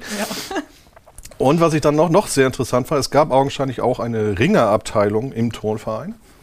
Ähm, und für diese Ringerabteilung berichtet ein Herr Wohlgehagen, dass dem Vorstand durch die fortgesetzten Hindernissen, wenn, während, welche ihm von Seiten des Turnrats in letzter Zeit in den Weg gelegt worden ist, ähm, eigentlich das Vereinsinteresse abgeschwächt worden ist. Also auch da in dieser Ringerabteilung war, war die Stimmung nicht besonders gut. Aber durch die Vereinigung der beiden Abteilungen verspricht er sich einen besseren Erfolg gegenüber den Angriffen des Turnrats. Also da ging es dann wohl um eine Vereinigung der Ringer- und Spielabteilung, um eben gegenüber dem Turnrat eine stärkere Stimme zu haben. Also insofern, die, die, ich sag mal, das Vereinsleben war nicht so richtig harmonisch augenscheinlich in jener Zeit. Nee, Da gibt es auch noch ein Zitat aus der Chronik zum 50. Vereinsjubiläum des FC St. Pauli. Da heißt es dann auch, ähm, Zitat, die Turnratsmitglieder, zumeist in Ehren ergraut, zeigten wenig Verständnis für die modernen Mannschaftsspiele. Gewöhnt an eiserne Regendisziplinen war ihnen das in ihren Augen ungeordnete Herumrennen der Fußballer zuwider. Ja, also Thomas hat ja auch gerade schon ein paar schöne Beispiele gebracht. Es war definitiv so, dass es in der Anfangszeit immer wieder zu heftigen Auseinandersetzungen zwischen der Spielabteilung und dem Turnrat kam. Und ich habe auch noch ein Zitat mitgebracht aus den Protokollen der Spielabteilung, aus denen Thomas ja eben auch schon zitiert hat, und zwar von 1904 ist eine Beschwerde überliefert vom Turnratsvorsitzenden Professor Dr. Hermann Hahn. Also Turn war sehr bürgerlich. Ähm, ich zitiere. Dann machte der erste Vorsitzende Achilles bekannt, dass dem Turnrat einiges in unserer Spielabteilung nicht gefällt und erteilt unserem Vereinsvorsitzenden Professor Dr. Hermann Hahn, welcher deshalb in unserer Versammlung erschienen ist, das Wort. Professor Hahn hält eine längere Rede über das Spielen und sagt unter anderem aus, dass das Spielen unter dem jetzigen Spielausschuss zu einer Spielerei ausartet und überhaupt keine Ordnung mehr bei den Spielen herrsche, etc. etc. Und alles dieses früher nicht vorgefallen ist. Also das klassische früher war alles besser Argument. Schon 1904 war Schon früher alles großartig. besser. Gerade nach, nach wenigen, also fünf Jahren Fußball, äh, gab es dann also schon so die ersten nostalgischen Sehnsüchte nach dem guten Fußball der 1899er Jahre. Das kann man übrigens auch heute gut auf der Tribüne bringen, wenn man sich Ich glaub, erinnert. da ging's eher darum- Kein Einsatz mehr, aber 1899, da war das noch. Ich glaube, da ging das eher um die schönen Zeiten ohne Fußball, Ja. würde ich das verstehen. Definitiv, ja. Früher war alles äh, geordnet und diszipliniert, bevor die Fußballer kamen. Äh, jetzt kommt quasi der Skandal im Skandal. Zur Beschwichtigung des Turnrates wird dann in derselben Sitzung quasi ein neuer turnratsnaher Vorsitzender für die Spielabteilung gewählt, ein gewisser Robert Havelberg. Und dieser, so heißt das auch in diesem Protokoll, ältere Herr, nimmt sich vor, in der Spielabteilung aufzuräumen und Ordnung und Disziplin herzustellen. Was ihm offensichtlich nicht gelingt, weil sich wenige Sitzungen später auf einmal der Punkt Auflösung der Spielabteilung von Seiten des Turnrates auf der Tagesordnung findet. Der Turnrat habe beschlossen, die Spielabteilung als Unterabteilung aufzulösen, da in der Abteilung fortwährend Streitigkeiten vorkämen. Das geht wirklich gar nicht. Und das sagte dann also aber der Vorsitzende der Spielabteilung, richtig? Genau, ja, der ja gerade neu gewählt wurde, Großartig. um äh, Ordnung und Disziplin wiederherzustellen. Und dann folgten anscheinend Auseinandersetzungen, die laut Protokoll, Zitat, ins Persönliche übergingen und deswegen nicht im Wortlaut wiedergegeben wurden. Schade, Ging's dann hoch her. Nicht. Am Ende einigte man sich auf jeden Fall darauf, den Turnrat um eine schriftliche Stellungnahme zu bilden. Und die kam dann auch. Und aus der ging dann relativ klar hervor, dass der Herr Havelsberg, also der neu gewählte Vorsitzende der Spielabteilung, den Turnrat selbst darum gebeten hatte, die Spielabteilung aufzulösen. Und er begründet diesen Schritt damit, dass er bei jedem Versuch, Ruhe und Anstand herzustellen von den Spielern, nur, Zitat, dumme Antworten erhalten habe. Und er hat dann einfach selbstständig beschlossen, die Spielabteilung aufzulösen. Es wird dann laut Protokoll wieder persönlich. Sehr schön. Ja, so intrigenmäßig, also wirklich ganz gut mit dabei, da muss man sagen. So, ne, die haben 100, 100 Jahre äh, in der Vergangenheit, ist also genauso frisch wie das Intrigenwesen um die Jahrtausendwende. 125 Jahre nichts geändert. Genau, Fußball war nicht immer toll, aber Intrigen 1A. Ja, die Spielabteilung hat dann eine Kommission äh, zusammengestellt, die dann mit dem Turnrat nochmal verhandeln sollte über die Auflösung der Spielabteilung. Und in dieser Sitzung mit dem Turnrat kamen dann Havelsberg, Zitat, wahre Beweggründe zutage und er wurde als Vorsitzender der Spielleitung abgesetzt. Also kein Robert Havelsberg Platz auf dem Heiligen Geistfeld. Nein. Eher nicht. Ähm, genau, diese Auseinandersetzung ist natürlich, und das belegt das ja auch, was Thomas vorhin schon vorgelesen hat, exemplarisch für sehr, sehr viele Streitigkeiten zwischen der Spielabteilung und dem Turnrat. Aber mit zunehmender gesellschaftlicher Akzeptanz und Popularität des Fußballs wurden diese Konflikte weniger. Spätestens 1909 wurde Fußball quasi hoffähig durch den hohenzollernschen Kronprinz Wilhelm von Preußen. Der stiftete den Kronprinzenpokal, also einen Fußballpokal. Und im selben Jahr stellten die Fußballer des Hamburg-St. Pauli-Turnvereins einen Antrag auf Aufnahme in den Norddeutschen Fußballbund.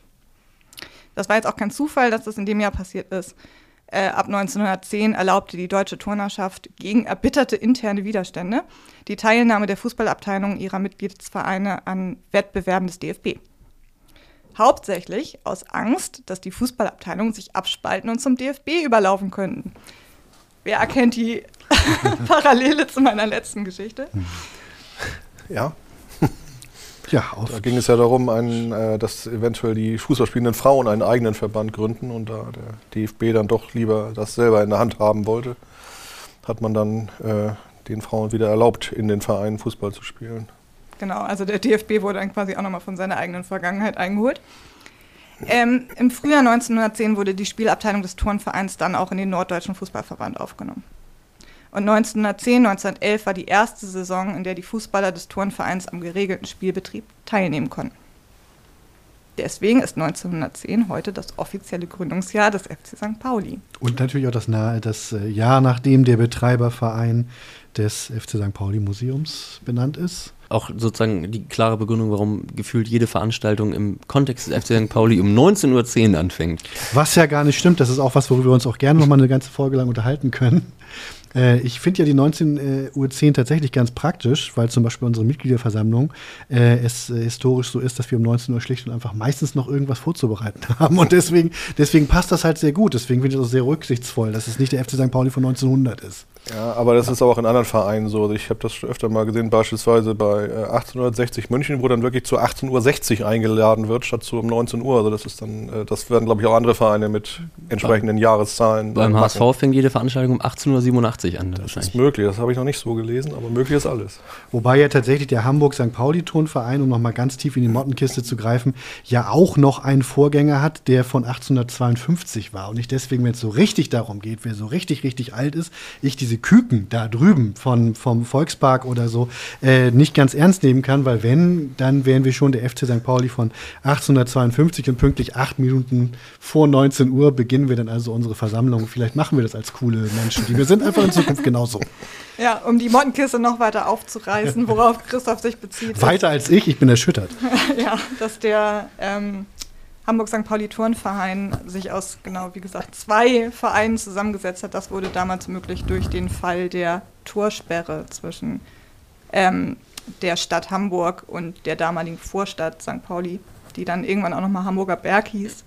Also können wir eigentlich nur froh sein, dass wir heute nicht der FC Hamburger Berg sind. Den ja, es ja durchaus gibt. Hübscher Name. Genau, den es ja gibt.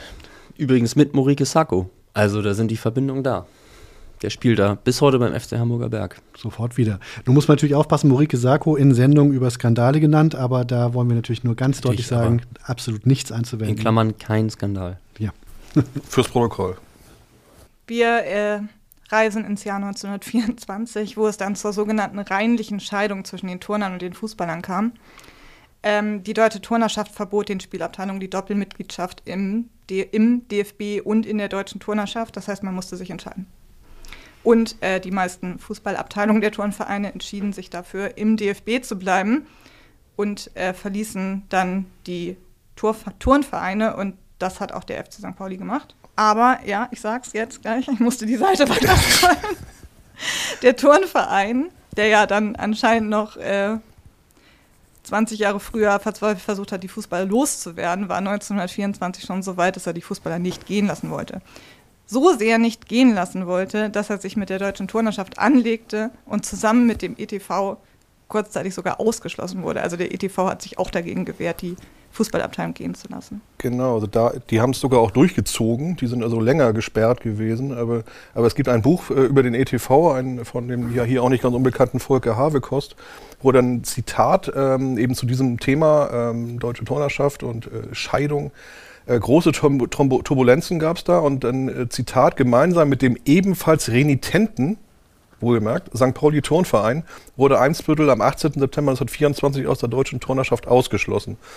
Ähm, also insofern, da das auch von der von, von sag mal, fremder Seite durchaus belegt, dass es da äh, mittlerweile einen Sinn, äh, Gesinnungswandel scheinbar gab im, Deutsch, im, im St. Pauli Turnverein. Ja, in der Chronik zum 25-jährigen Vereinsjubiläum des FC St. Pauli heißt es, Zitat, 1925, das stimmt nicht. Das war 1924, wie ich eben gesagt habe, aber in der Chronik steht 1925. Erzwingt die deutsche Turnerschaft die Trennung zwischen Turnern und Sport. Unser Stammverein, der ursprünglich mit uns auf Biegen oder Brechen gleich dem Eimsbüttler Turnverband kämpfen wollte, fügte sich der deutschen Turnerschaft und wir mussten aus dem Hamburg St. Pauli Turnverein scheiden. Wir nennen uns nun FC St. Pauli von 1910 e.V. Yay! Kenne ich. Ja, sehr schön zum Ja. auch dahin Der hat geleitet. Immerhin bis heute gehalten. Das stimmt. Und renitente Menschen haben natürlich das eine oder andere ausgegründet. Ja, wollen, Christoph, wollen wir zu deinem Thema kommen? Die passt äh, tatsächlich äh, auch gut zu den renitenten Fans der Amateure, äh, die du letztes Mal vorgestellt hast. Insofern, wer da angefangen hat zu hören, wird einige Namen auch wiedererkennen und auch Konfliktlinien, die hier weiter äh, gezogen werden. Ähm, es gibt noch so viele tolle Geschichten, die man auch erzählen könnte zu Skandalen, aber ich erzähle jetzt mal nichts zum Bauskandal der 1960er oder Aufsichtsrat versus Conny Littmann oder Heutzer Schnittler-Wetz. Heutzer Schnitzler-Wetz-Skandal. Ähm, äh, das ist übrigens ein schöner Zungenbrecher, wenn ihr es mal probieren möchtet, sondern ich gehe halt in das äh, Jahr oder in die Saison 1995, 96 zurück. Freut euch an dieser Stelle auf Skandale am Millantor Teil 2, 3, 4, 5, 6 und 7. Wie wir es schon zu Beginn gesagt haben, Skandale kann der FC St. Pauli gut. Wie wir jetzt schon an zwei Beispielen und jetzt am dritten Beispiel auch noch hören werden. Vermutlich mal schauen, ob das, also es dauert einen kleinen Moment, bis der eigentliche Skandal losbricht, äh, so, war das, so wie das hier in meinen Notizen ist. Jedenfalls möchte ich euch mitnehmen, nach 95, 96 schon erzählt, war eine ganz schöne Zeit. Ähm, Januar 1996, nach der Hinrunde stand der FC St. Pauli auf Platz 9 und das nicht in der dritten, nicht in der zweiten, nein, in der ersten Bundesliga und das als Aufsteiger. Also muss man wirklich sagen, sportlich sehr schöne Situation. Wir erinnern uns kurz an den wunderbar chaotischen Aufstieg mit 5 zu 0 gegen Homburg 1995. Das können wir ein anderes Mal noch erzählen. Also es ist halt Januar, es ist Hamburg und da hatte doch jemand die Idee, die viele Fußballteams auch schon gehabt hatten. Vielleicht trainieren wir woanders. Hier in der Variante andalusische Sonne statt gefrorener Boden. Leider hat in der Frühzeit des Internet wohl niemand auf einem geeigneten Wetter- oder Reiseportal nachgeschaut. Denn auf die Frage, wann regnet es in Andalusien, heißt es heute, zwischen November und Februar kann es in Andalusien schon mal feucht zugehen. Dann regnet es recht häufig. Nun hat man also diese Möglichkeit, dann hat man auch eine relativ lange Winterpause, dann hat man die Reise dann eben aber ja doch gebucht. Und deswegen nehme ich euch jetzt mal mit in die Hölle von Chiclana. Ja, also ähm, gut aufgelegte Kiezkicker kamen da unter in einem Hotel, soweit toll, fünf Sterne, Playa La Barosa, das heißt heute Hip Hotel, was ich sehr schön finde und auch hip finde, Barosa Park. Ein Urlaubsparadies mit wunderschön angelegten Gärten und ansprechendem Ambiente. Neben speziellen Ermäßigungstarifen für Golfer bietet unser Hotel eine Vielzahl von anderen Sportaktivitäten. Diese Gratiswerbung habe ich auch deswegen eingefügt, weil das Hotel vom FC St. Pauli insgesamt nicht allzu viel Liebe bekommen hat. Ich bin dort selber noch nicht gewesen und ich erwarte mir auch keine Einladung. Aber hey, vielleicht einfach mal was Nettes über Playa Labarosa erzählen, dachte ich mir ist zum Einstieg ganz nett. Ähm, ich habe mir das Ganze ähm, hier ein bisschen zurechtgelegt in zwanglos bildungsbürgerlicher Manier nach der Grundstruktur des aristotelischen Dramas. Ach was. Drunter machen wir es ja sowieso nicht. Und deswegen erster Akt, die Warnung. Zu jeder guten Gruselgeschichte gehört eine Warnung. Der Geist von Hamlets Vater, die alte Seherin, die warnt nicht, im Spukhaus zu übernachten, sowas.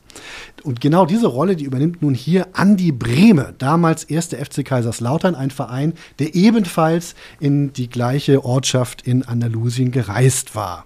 Masseur Wolli Wollmann, der damals mit dabei war, erinnert sich in unserem Zeitzeugeninterview. Kaiserslautern war schon da, wie wir ankamen.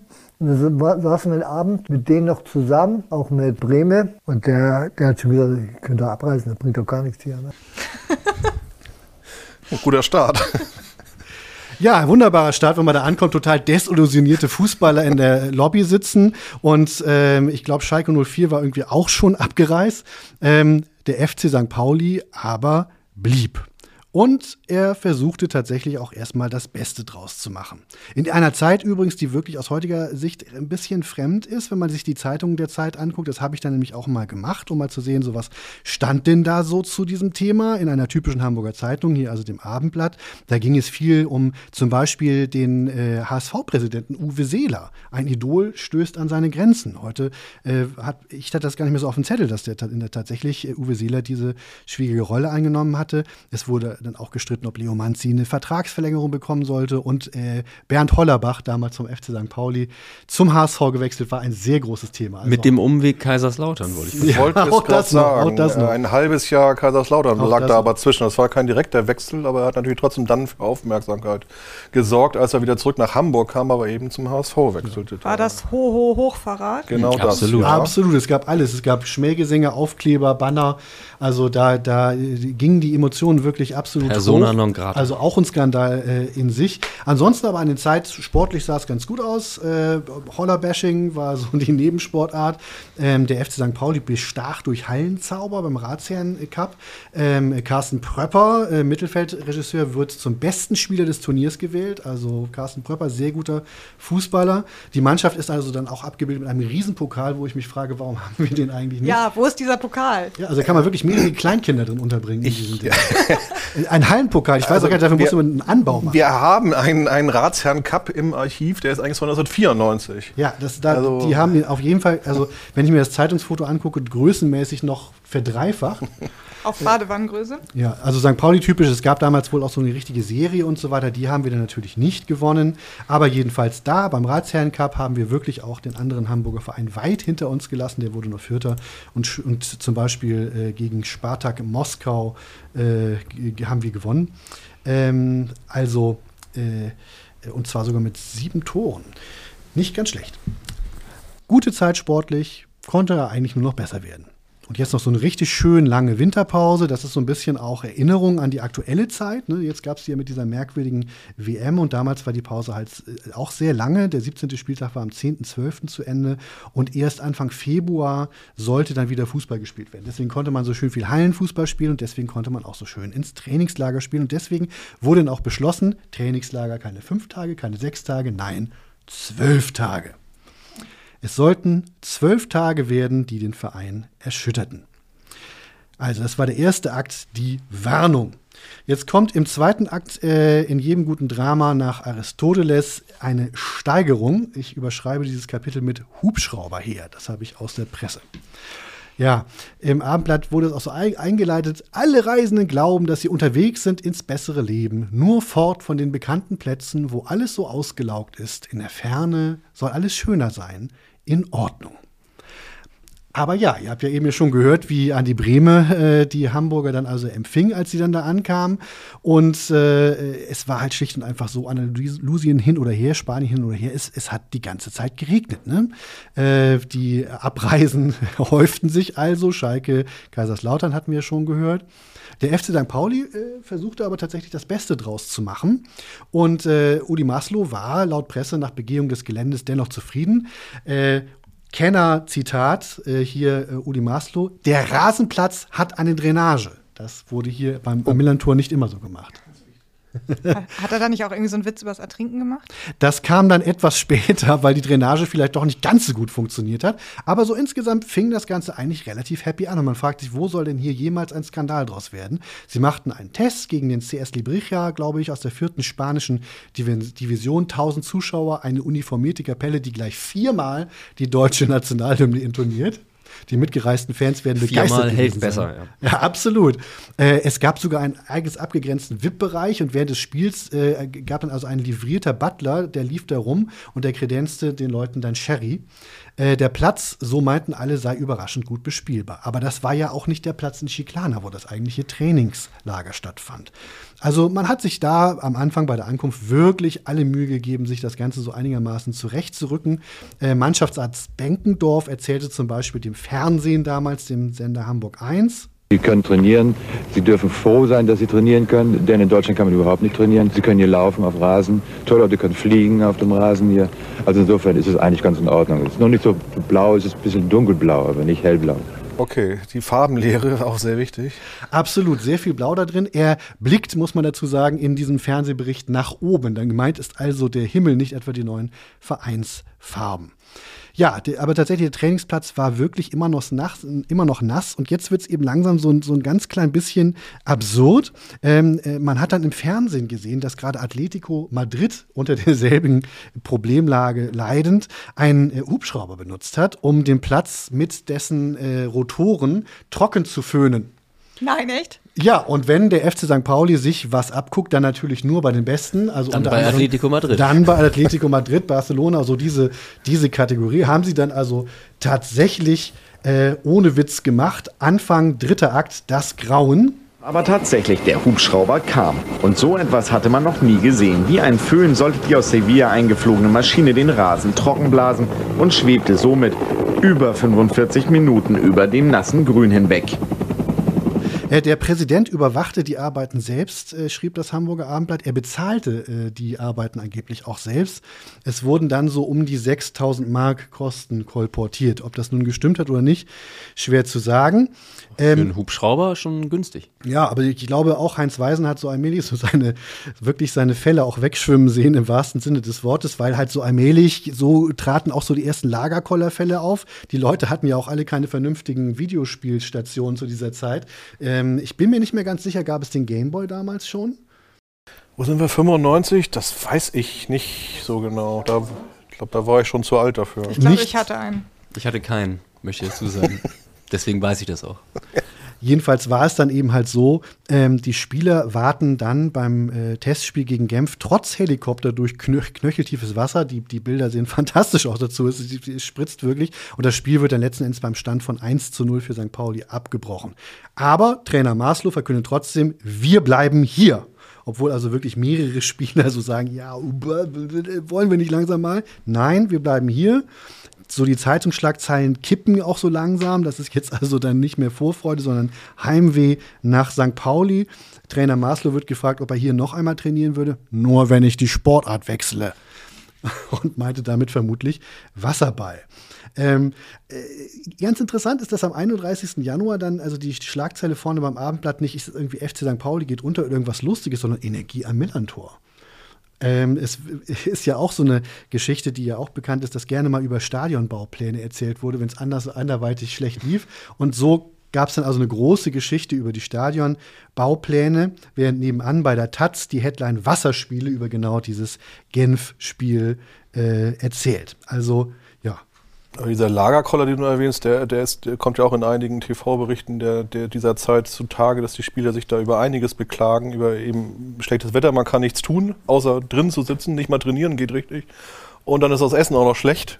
Und, und, und. Also da geht ja ging einiges wohl schief, also auch in der, in der Stimmung dann des Ganzen. Genau. der Mannschaft vor allem. Sagten die Spieler, wobei halt die Frage, ob das Essen schlecht war oder nur schlecht ausgewählt war und das Buffet in Wirklichkeit hervorragend war, das müssen wir an dieser Stelle offen lassen. Das ist ja auch eine Geschmackssache letztlich. Ist nämlich möglich. Der FC St. Pauli setzte sich nämlich über die Buffet-Empfehlung hinweg und bestellte stattdessen irgendwie Steak und äh, das war dann vielleicht auch nicht unbedingt die Stärke der Küche oder wie auch immer. Jedenfalls sagten die Spieler, sie fühlen sich da nicht so richtig wohl. Und das lief so nicht so richtig. Dann kippte die Presse auch wieder zurück. Vierter Akt trotzdem. Krise. Welche Krise? DramenkennerInnen werden wissen, jetzt kommt das retardierende Moment. Ein bisschen Verzögerung. Genau, also während das Abendblatt titelt Risse im St. Pauli-Gefüge und nochmal zusammenfasst, äh, wir sind jetzt kurz vor der Abreise. Zum ersten Mal seit zwölf Tagen blieb der Himmel fast frei von Wolken.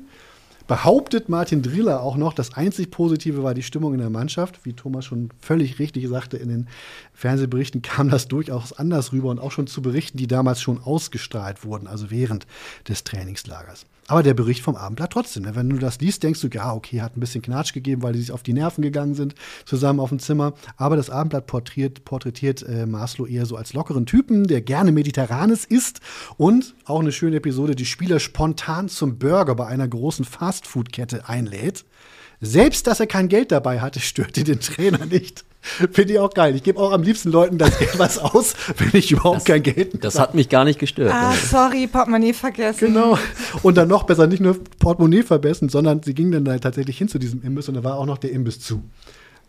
Also, der lockere Uli hat mal so richtig einen Burger Das ausgegeben. hat dann die Stimmung sicherlich auch super äh, befördert. Absolut. Um die Stimmung im Team habe Maslow sich aber trotzdem gekümmert. Zitat: Maslow bemühte sich, Punkt, Punkt, Punkt, so zum Beispiel mit einem erlaubten Frustsaufen in der Hotelbar. So Ah. viel zu diesem Zeitpunkt zu diesem Thema. Das war dann auch wahrscheinlich das, was Driller mit der guten Stimmung in der Mannschaft meinte. Vermutlich. Aber jedenfalls, ne, das war halt der vierte Akt und äh, alle fragen sich natürlich, fünfter Akt, da kommt doch immer die Katastrophe. Genau.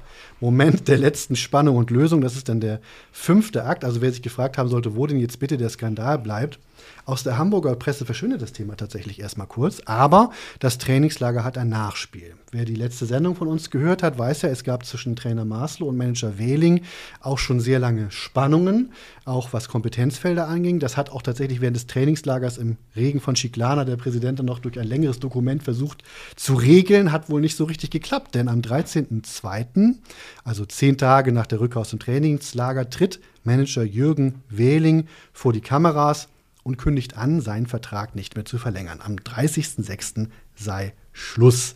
Äh, er sagte selber damals, ich kann mich nicht identifizieren mit dem FC St. Pauli, wenn Menschen entwürdigt werden. Ja, also da muss schon einiges passiert sein. Man fragt sich jetzt natürlich nach dem, was ihr so gehört habt, so das war das, was, glaube ich, die meisten Menschen in Hamburg dann über dieses Trainingslager wussten. Was hat er denn? Und äh, das haben sich natürlich dann auch die Fans gefragt, die äh, im Fernsehen Übersteiger versucht haben, also ein bisschen mehr über den Verein zu erzählen, als man in den üblichen Quellen bekommt. Und äh, die äh, hatten damals auch schon den Eindruck gewonnen, äh, auch über die Geschichte mit den Amateuren, die wir ja auch schon erzählt haben, dass also tatsächlich Jürgen Wehling oft eine überproportional schlechte Presse hatte und dass äh, der auch insgesamt jetzt in der Presse oft schlechter rüberkam. Und da gab es also was glatt zu ziehen, zumal jetzt auch schon erste andere Geschichten in der Presse dann irgendwie kursierten. Aber wieder mal das Wetter. Spielte hier also ein Stück Mediengeschichte oder erzeugte das, denn ein äh, Spiel gegen Freiburg wurde abgesagt und der Übersteiger konnte deswegen sein eigentlich schon fertiges Heft noch um eine Extrawurst, so hieß das dann so schön damals, erweitern, also um einige Extra-Seiten. Thomas wird natürlich jetzt hier gleich reingrätschen, wenn ich was äh, erzähle. Äh, ja, ja, also das ist richtig. Das ist ja, kann man dem Heft ja auch ansehen, wenn man es aufschlägt äh, heute. Ähm, genau, also da haben wir, da, das war also sozusagen geschenkte Zeit äh, durch die Verlegung dieses Spiels. Ähm, und äh, dieses ein vierseitiges Extrablatt wurde dann noch äh, geschrieben und gedruckt und dann vor allen Dingen äh, händisch eingelegt in, in die, ich glaube, was hatten wir damals, 3000, 3500er Auflage. Das war natürlich auch noch eine gewisse Arbeit.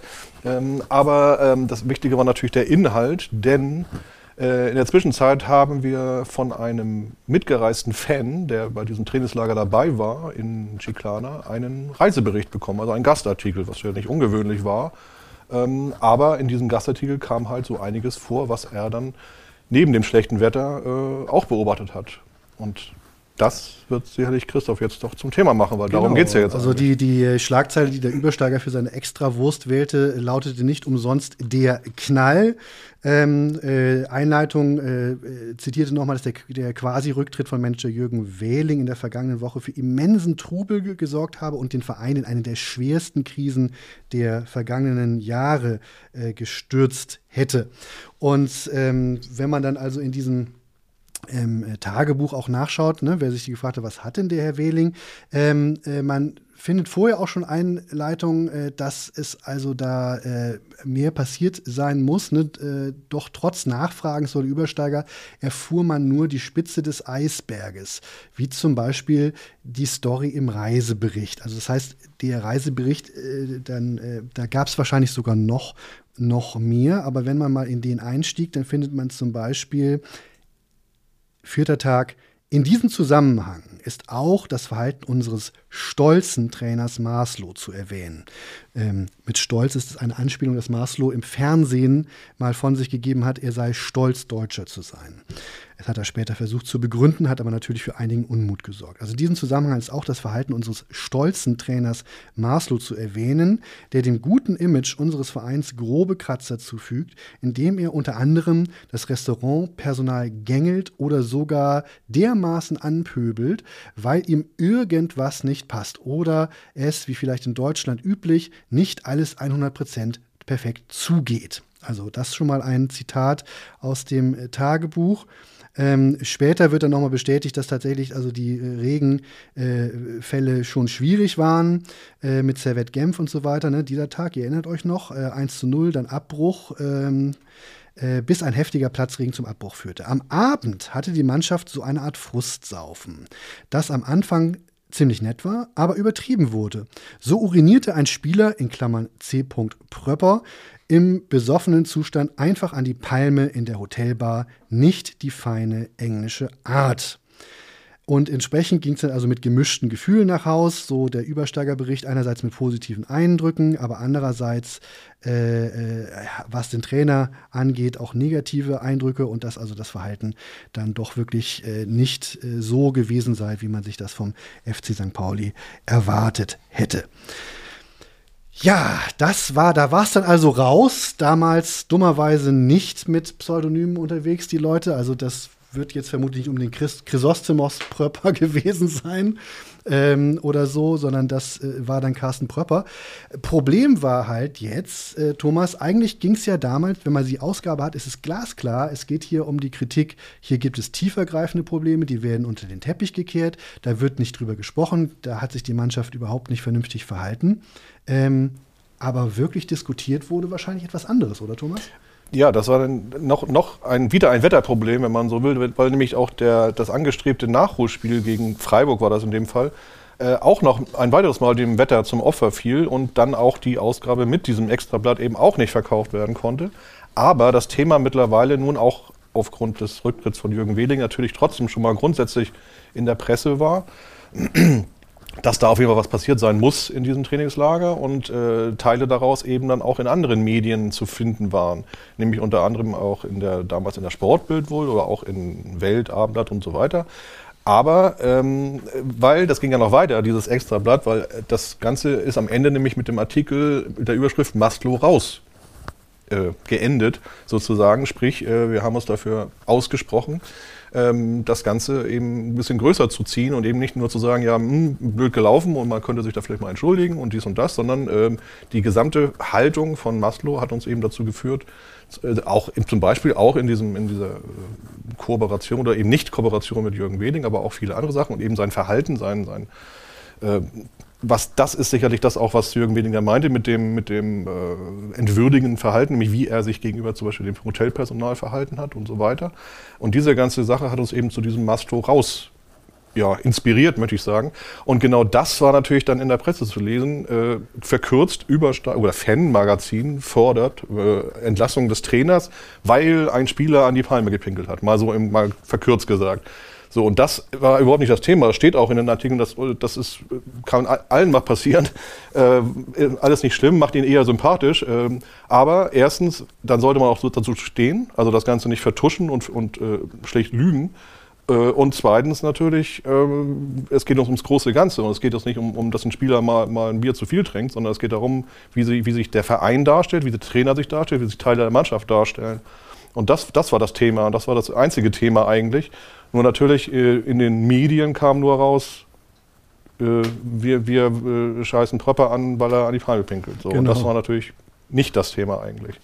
Dazu haben wir auch noch mal zwei O-Töne aus der Zeit dann auch aus einem Fernsehbericht. Also das fängt an mit äh, Carsten äh, Pröpper und äh, geht danach über zu äh, Hendrik Lüttmer, damals Fan und in der Übersteiger-Redaktion. Also hier erstmal das Statement von Carsten Pröpper, der natürlich auch gefragt wurde, äh, was ist denn da los gewesen? Gut, ich war natürlich erschreckt, weil ich den Abend genau im Kopf habe, dass einige Spieler da waren, dass der Präsident war da, Trainer, die Presseleute waren da, wir haben zusammen an der Bar gesessen.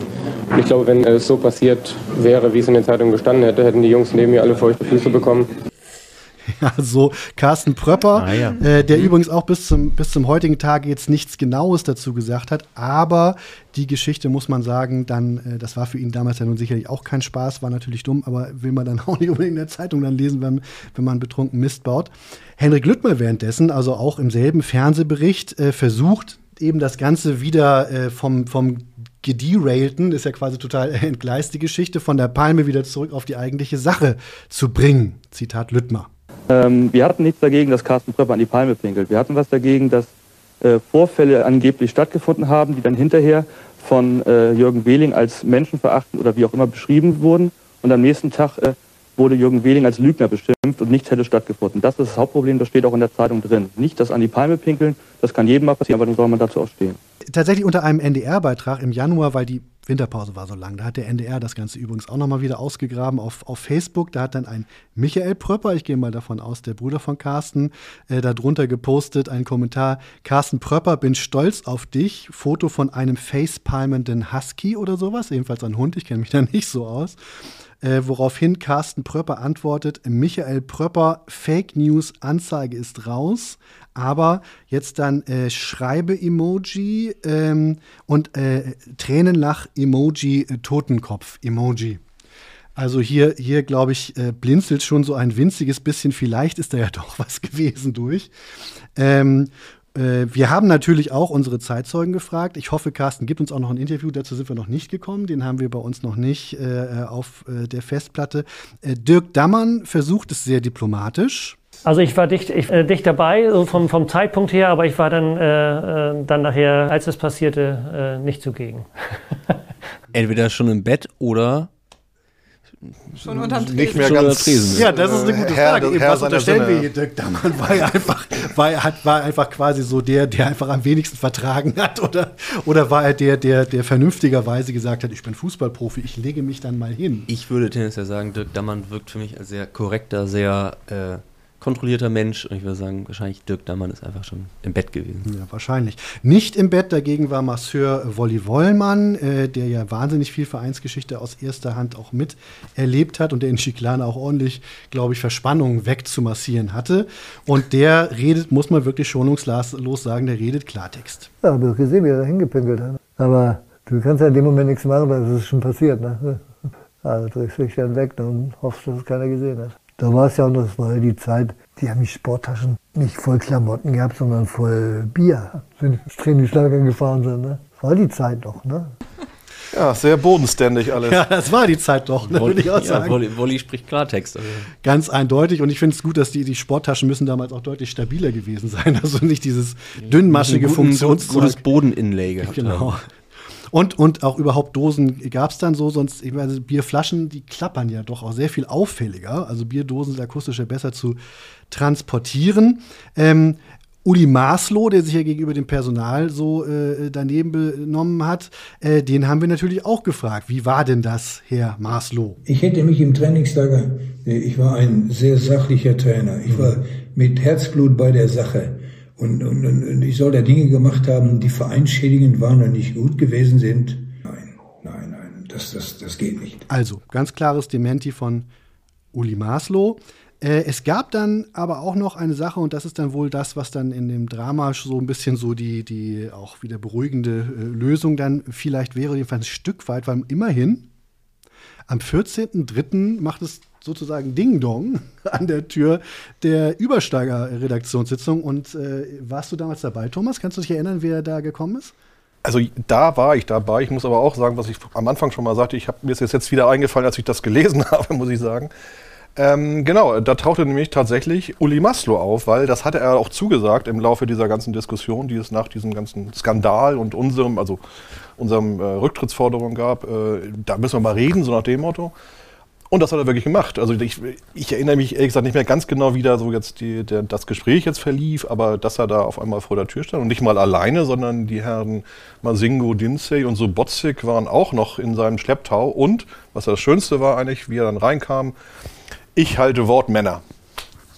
Und äh, man kann es sich wirklich bildlich und auch äh, akustisch äh, vorstellen, wie er da dann auf einmal im Raum stand, im Fanladen. Ja, Hatte damals. er seine blaue Reusch-Trainingsjacke an? Das äh, bin ich mir nicht sicher, aber die auch abends getragen hat. Äh, also es war ja immer donnerstags abends die Redaktionssitzung im Fanladen, damals in der Tatenstraße, genau, ja. Aber äh, nee, also wie gesagt, das, das ist echt sehr viel. Ist ja noch viel später als jetzt die Geschichte von dir, Christopher. Äh, oder noch schon länger her. Also insofern, äh, nee, also äh, Modetipps kann ich dir jetzt nicht mehr geben dazu. Also Sprachtipps von Uli Maslow auch mit Sicherheit ganz sicher nicht. Also er liebte ein knorriges Vokabular, das darf man schon mal sagen. Da, also auch in Fernsehberichten sind das dann immer die Burschen, die bei ihm in der Mannschaft sind, die Burschen.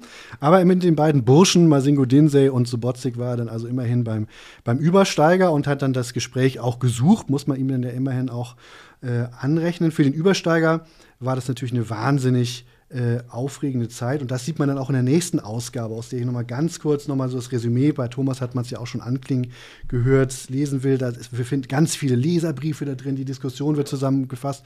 Also wirklich auch lohnende Lektüre, kann man gar nicht alles erzählen. Aber hier kurz aus einem Artikel mit Tritt in der Eier oder wenn Kritik zur Waffe wird. Als wir den US zum ersten Mal gegen Freiburg zu Hause verkauften, kamen Leute und sagten, euch kaufe ich nicht mehr. Diese hatten ihr Wissen um die Maslow-Nummer offensichtlich den Medien entnommen, welche zum Teil haarsträubende Verzerrungen unserer Standpunkte wiedergaben. Äh, es gab anonyme Anrufe mit Beschimpfungen und Gewaltandrohungen, auch eine sehr elegante Art, mit unterschiedlichen Ansichten umzugehen. Dann werden noch viele Beispiele und so weiter zitiert und dann zieht der Übersteiger mit, man kann es durchaus verstehen, gestressten Frust, würde ich mal sagen, äh, dann äh, Bilanz. Ähm, All denjenigen, die so kritisieren, können wir nur lauthals zurufen, kauft den Kicker oder die Stadionzeitung Pauli, dann bekommt ihr Hofberichterstattung ohne Kritik. Aber dann behauptet bitte nicht länger, ihr geht zu St. Pauli, weil sich die Fans dort nicht alles gefallen lassen. Gut gesprochen, Übersteiger, würde ich sagen.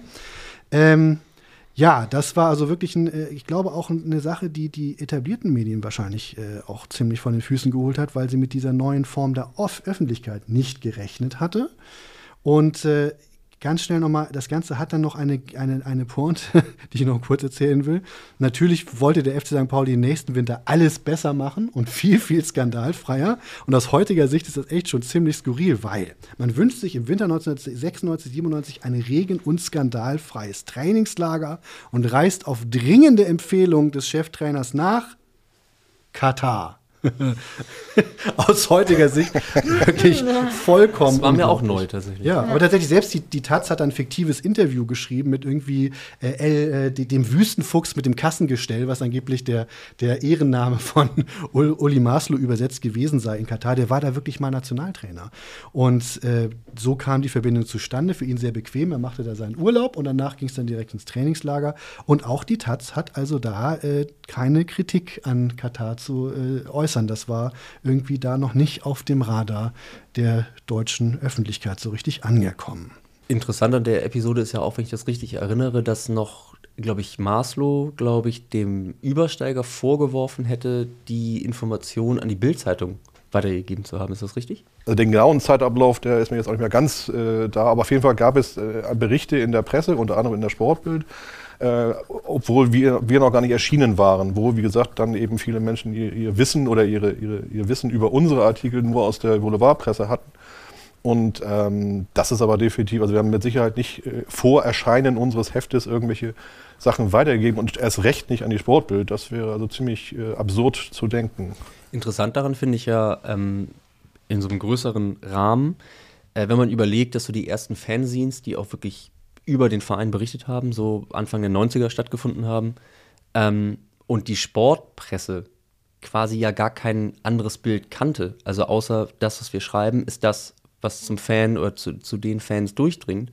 Und das erste Mal, und das ist ja auch ein, Christoph, was du schon meintest, so ein Beispiel für die Berichterstattung über FC St. Pauli, auf einmal gibt es ja Menschen, die auch journalistisch zum Teil auch geschult sind, die auch schreiben können, die auch Insider-Informationen haben und eben eine andere Darstellung liefern, so dass die Sportpresse eben nicht mehr schreiben kann, was sie will, was ja auch oft auch immer mit ihren Seilschaften mit den, mit den damaligen Funktionären ja auch zu tun hatte. Also wie die Bild ja, oder die Sportbild ja öfter mal gesagt hat, wenn wir wollen, zu gewissen Trainern, wenn wir wollen, bist du in drei Wochen weg.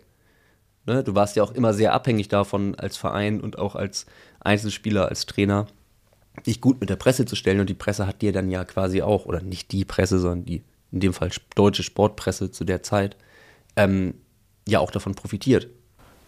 Absolut, also, also das ist sicherlich auch ein, ein, Punkt gewesen, der, wie gesagt, wie du schon sagtest, also auf St. Pauli gab es ab 1989 ja das erste vernünftige Fernsehen, den Minotaur und dann eben ab 1993 unter anderem den Übersteiger. Aber auch in anderen Städten nach und nach, auch gerade in dieser Zeit, wurden immer mehr vernünftige, gute Fanmagazine äh, veröffentlicht, eröffnet, wie auch immer. Und äh, das ist sicherlich auch in anderen Standorten so gewesen, dass dann auf einmal da so ein, so ein ja, so diese Fanjournalisten, nennen wir es mal so, auf einmal auch dabei waren und mit, mitgemischt haben und äh, ihre Sicht der Dinge und auch natürlich Interviews geführt haben. Natürlich auch heute ist ja auch sogar bei Interviews von Fanmagazinen dann irgendwo der Pressesprecher oder die Pressesprecherin dabei, beziehungsweise äh, guckt sich die Interviews vor, äh, vor Veröffentlichung an. Das war damals natürlich überhaupt noch nicht der Fall. Also da konnte man sich, äh, wollte mit irgendwelchen Spielern treffen und dann hat man halt das gedruckt, was äh, die gesagt haben, mehr oder weniger. Und ähm, das ist äh, sicherlich was Neues gewesen. Also gerade für dann etablierte Menschen, die, die im, im Sportpresse gearbeitet haben, für die war es sicherlich neu. Auf einmal dann so ein, es war natürlich vielleicht auch manchmal eine gute Informationsquelle äh, für Infos, die sie nicht hatten, mit Sicherheit aber eben auch äh, durchaus eine Art von Konkurrenz. Vielleicht keine, keine monetäre Konkurrenz, aber eben eine, eine äh, ja, Wissenskonkurrenz oder Deutungshoheitskonkurrenz. Gegenöffentlichkeit nannte man das ja auch gerne Sowas, in linken Kreisen. ja, da wurden ja auch, auch, die, auch die Taz zum Beispiel, wurde ja auch, was eine linke Zeitungsgründung, die auch eine Gegenöffentlichkeit äh, darstellen sollte. Oder äh, noch etwas bekannter, das Cuxhavener Stadtmagazin Die Spitze. Selbstverständlich. in welchem ich meine ersten Zeilen Wer kennt es geschrieben nicht? hatte. Das sollte auch eine Gegenöffentlichkeit sein. Tatsächlich war es aber damals auch so. Das war dann halt so. Manche Geschichten konnten dann nicht mehr so unter der Decke gehalten haben. Die Cuxhavener Nachrichten bekamen dann auch wenig später einen, einen viel besseren Chefredakteur. Äh, nicht, nicht wegen der Spitze wahrscheinlich, aber naja.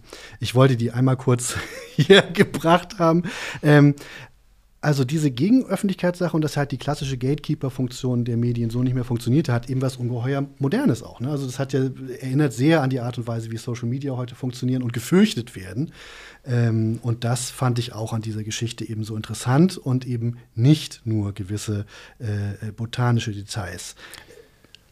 Interessant aber daran auch, ne- neben diesem Medienaspekt, finde ich auch, dass sozusagen auch da äh, die Fanszene des Vereins sich in deinem Fall, also in, in dieser Chiclana-Geschichte, nicht instrumentalisieren lässt, aber trotzdem so als eine Art mittlerweile dann schon Big Player in diesem Vereinskosmos auftritt. Also äh, das ähm, im Guten wie im Schlechten.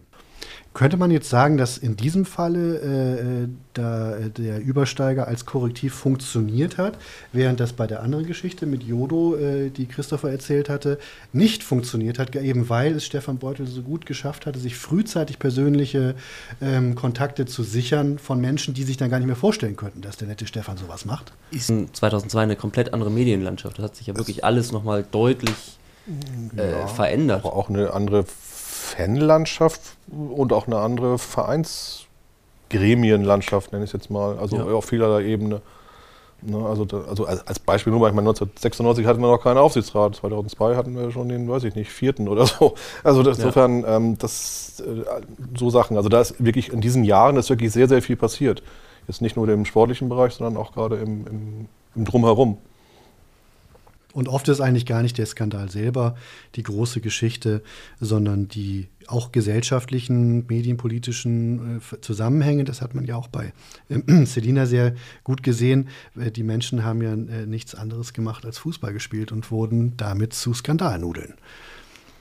Genau, das war einfach auch auf jeden Fall ein klassischer Generationenkonflikt. Ne? Also die wilden, jungen Jugendlichen, die einen neuen Trend aufgegriffen haben und Fußball spielen wollen. Und das, die alten Turner, das Establishment, was sich dagegen gestellt hat, ist ja auch quasi eine Geschichte so alt wie die Menschheit, vermutlich. Früher war alles besser. Früh, die früher war alles besser Fraktion, ja. Genau. Ich meine, die Turner, ähm, also das Turnen in Deutschland war auch eine ganze Zeit verboten.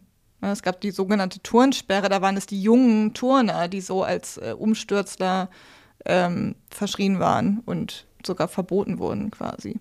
So ändern sich die Zeiten. Also was um, Umsturz natürlich in einer sehr, also was sie wollten, ist äh, die, die deutsche Einheit, als Deutschland auch aus Fürstentümern bestand. Aber ja. Ich mache jetzt noch einen Gerd Delling. Apropos Umsturz, bevor uns jetzt die Hörer nach zwei Stunden Podcast umstürzen. Hören wir lieber auf, denn ihr wollt ja alle auch noch Zeit haben, um vielleicht eure Meinung in eine Bewertung zu gießen. Ähm, macht's aber nur, wenn es viele Sterne sind, sonst schadet das den algorithmischen Gegenöffentlichkeit, wie war ja, das genau. nochmal? Ähm, ja, das steht dann ja im Übersteiger wahrscheinlich, wenn das alles hier völliger Humbug war. Ähm, nee, vielen Dank fürs Zuhören. Ähm, ja, und äh, das Schlusswort würde ich aber lieber dann wieder übergeben. dann wird's besser. Äh, genau, vielen Dank. Äh, das war die zweite Folge von FCSP-Geschichten, das N in Klammern. Ähm, ich hoffe, wir hören uns nächsten Monat wieder. Ähm, wenn ihr Anregungen, Fragen oder was auch immer habt, schreibt uns. Alles steht in den Show Notes, unsere Quellen. Ihr könnt selber nochmal nachverfolgen. Die Geschichte der Turner, die Pinkelpalm-Affäre, am Tisch mit Waffenhändlern. Viel Spaß und vielen Dank. Ciao. Tschüss. Tschüss. Tschüss. Das ist es. Nein. Bares.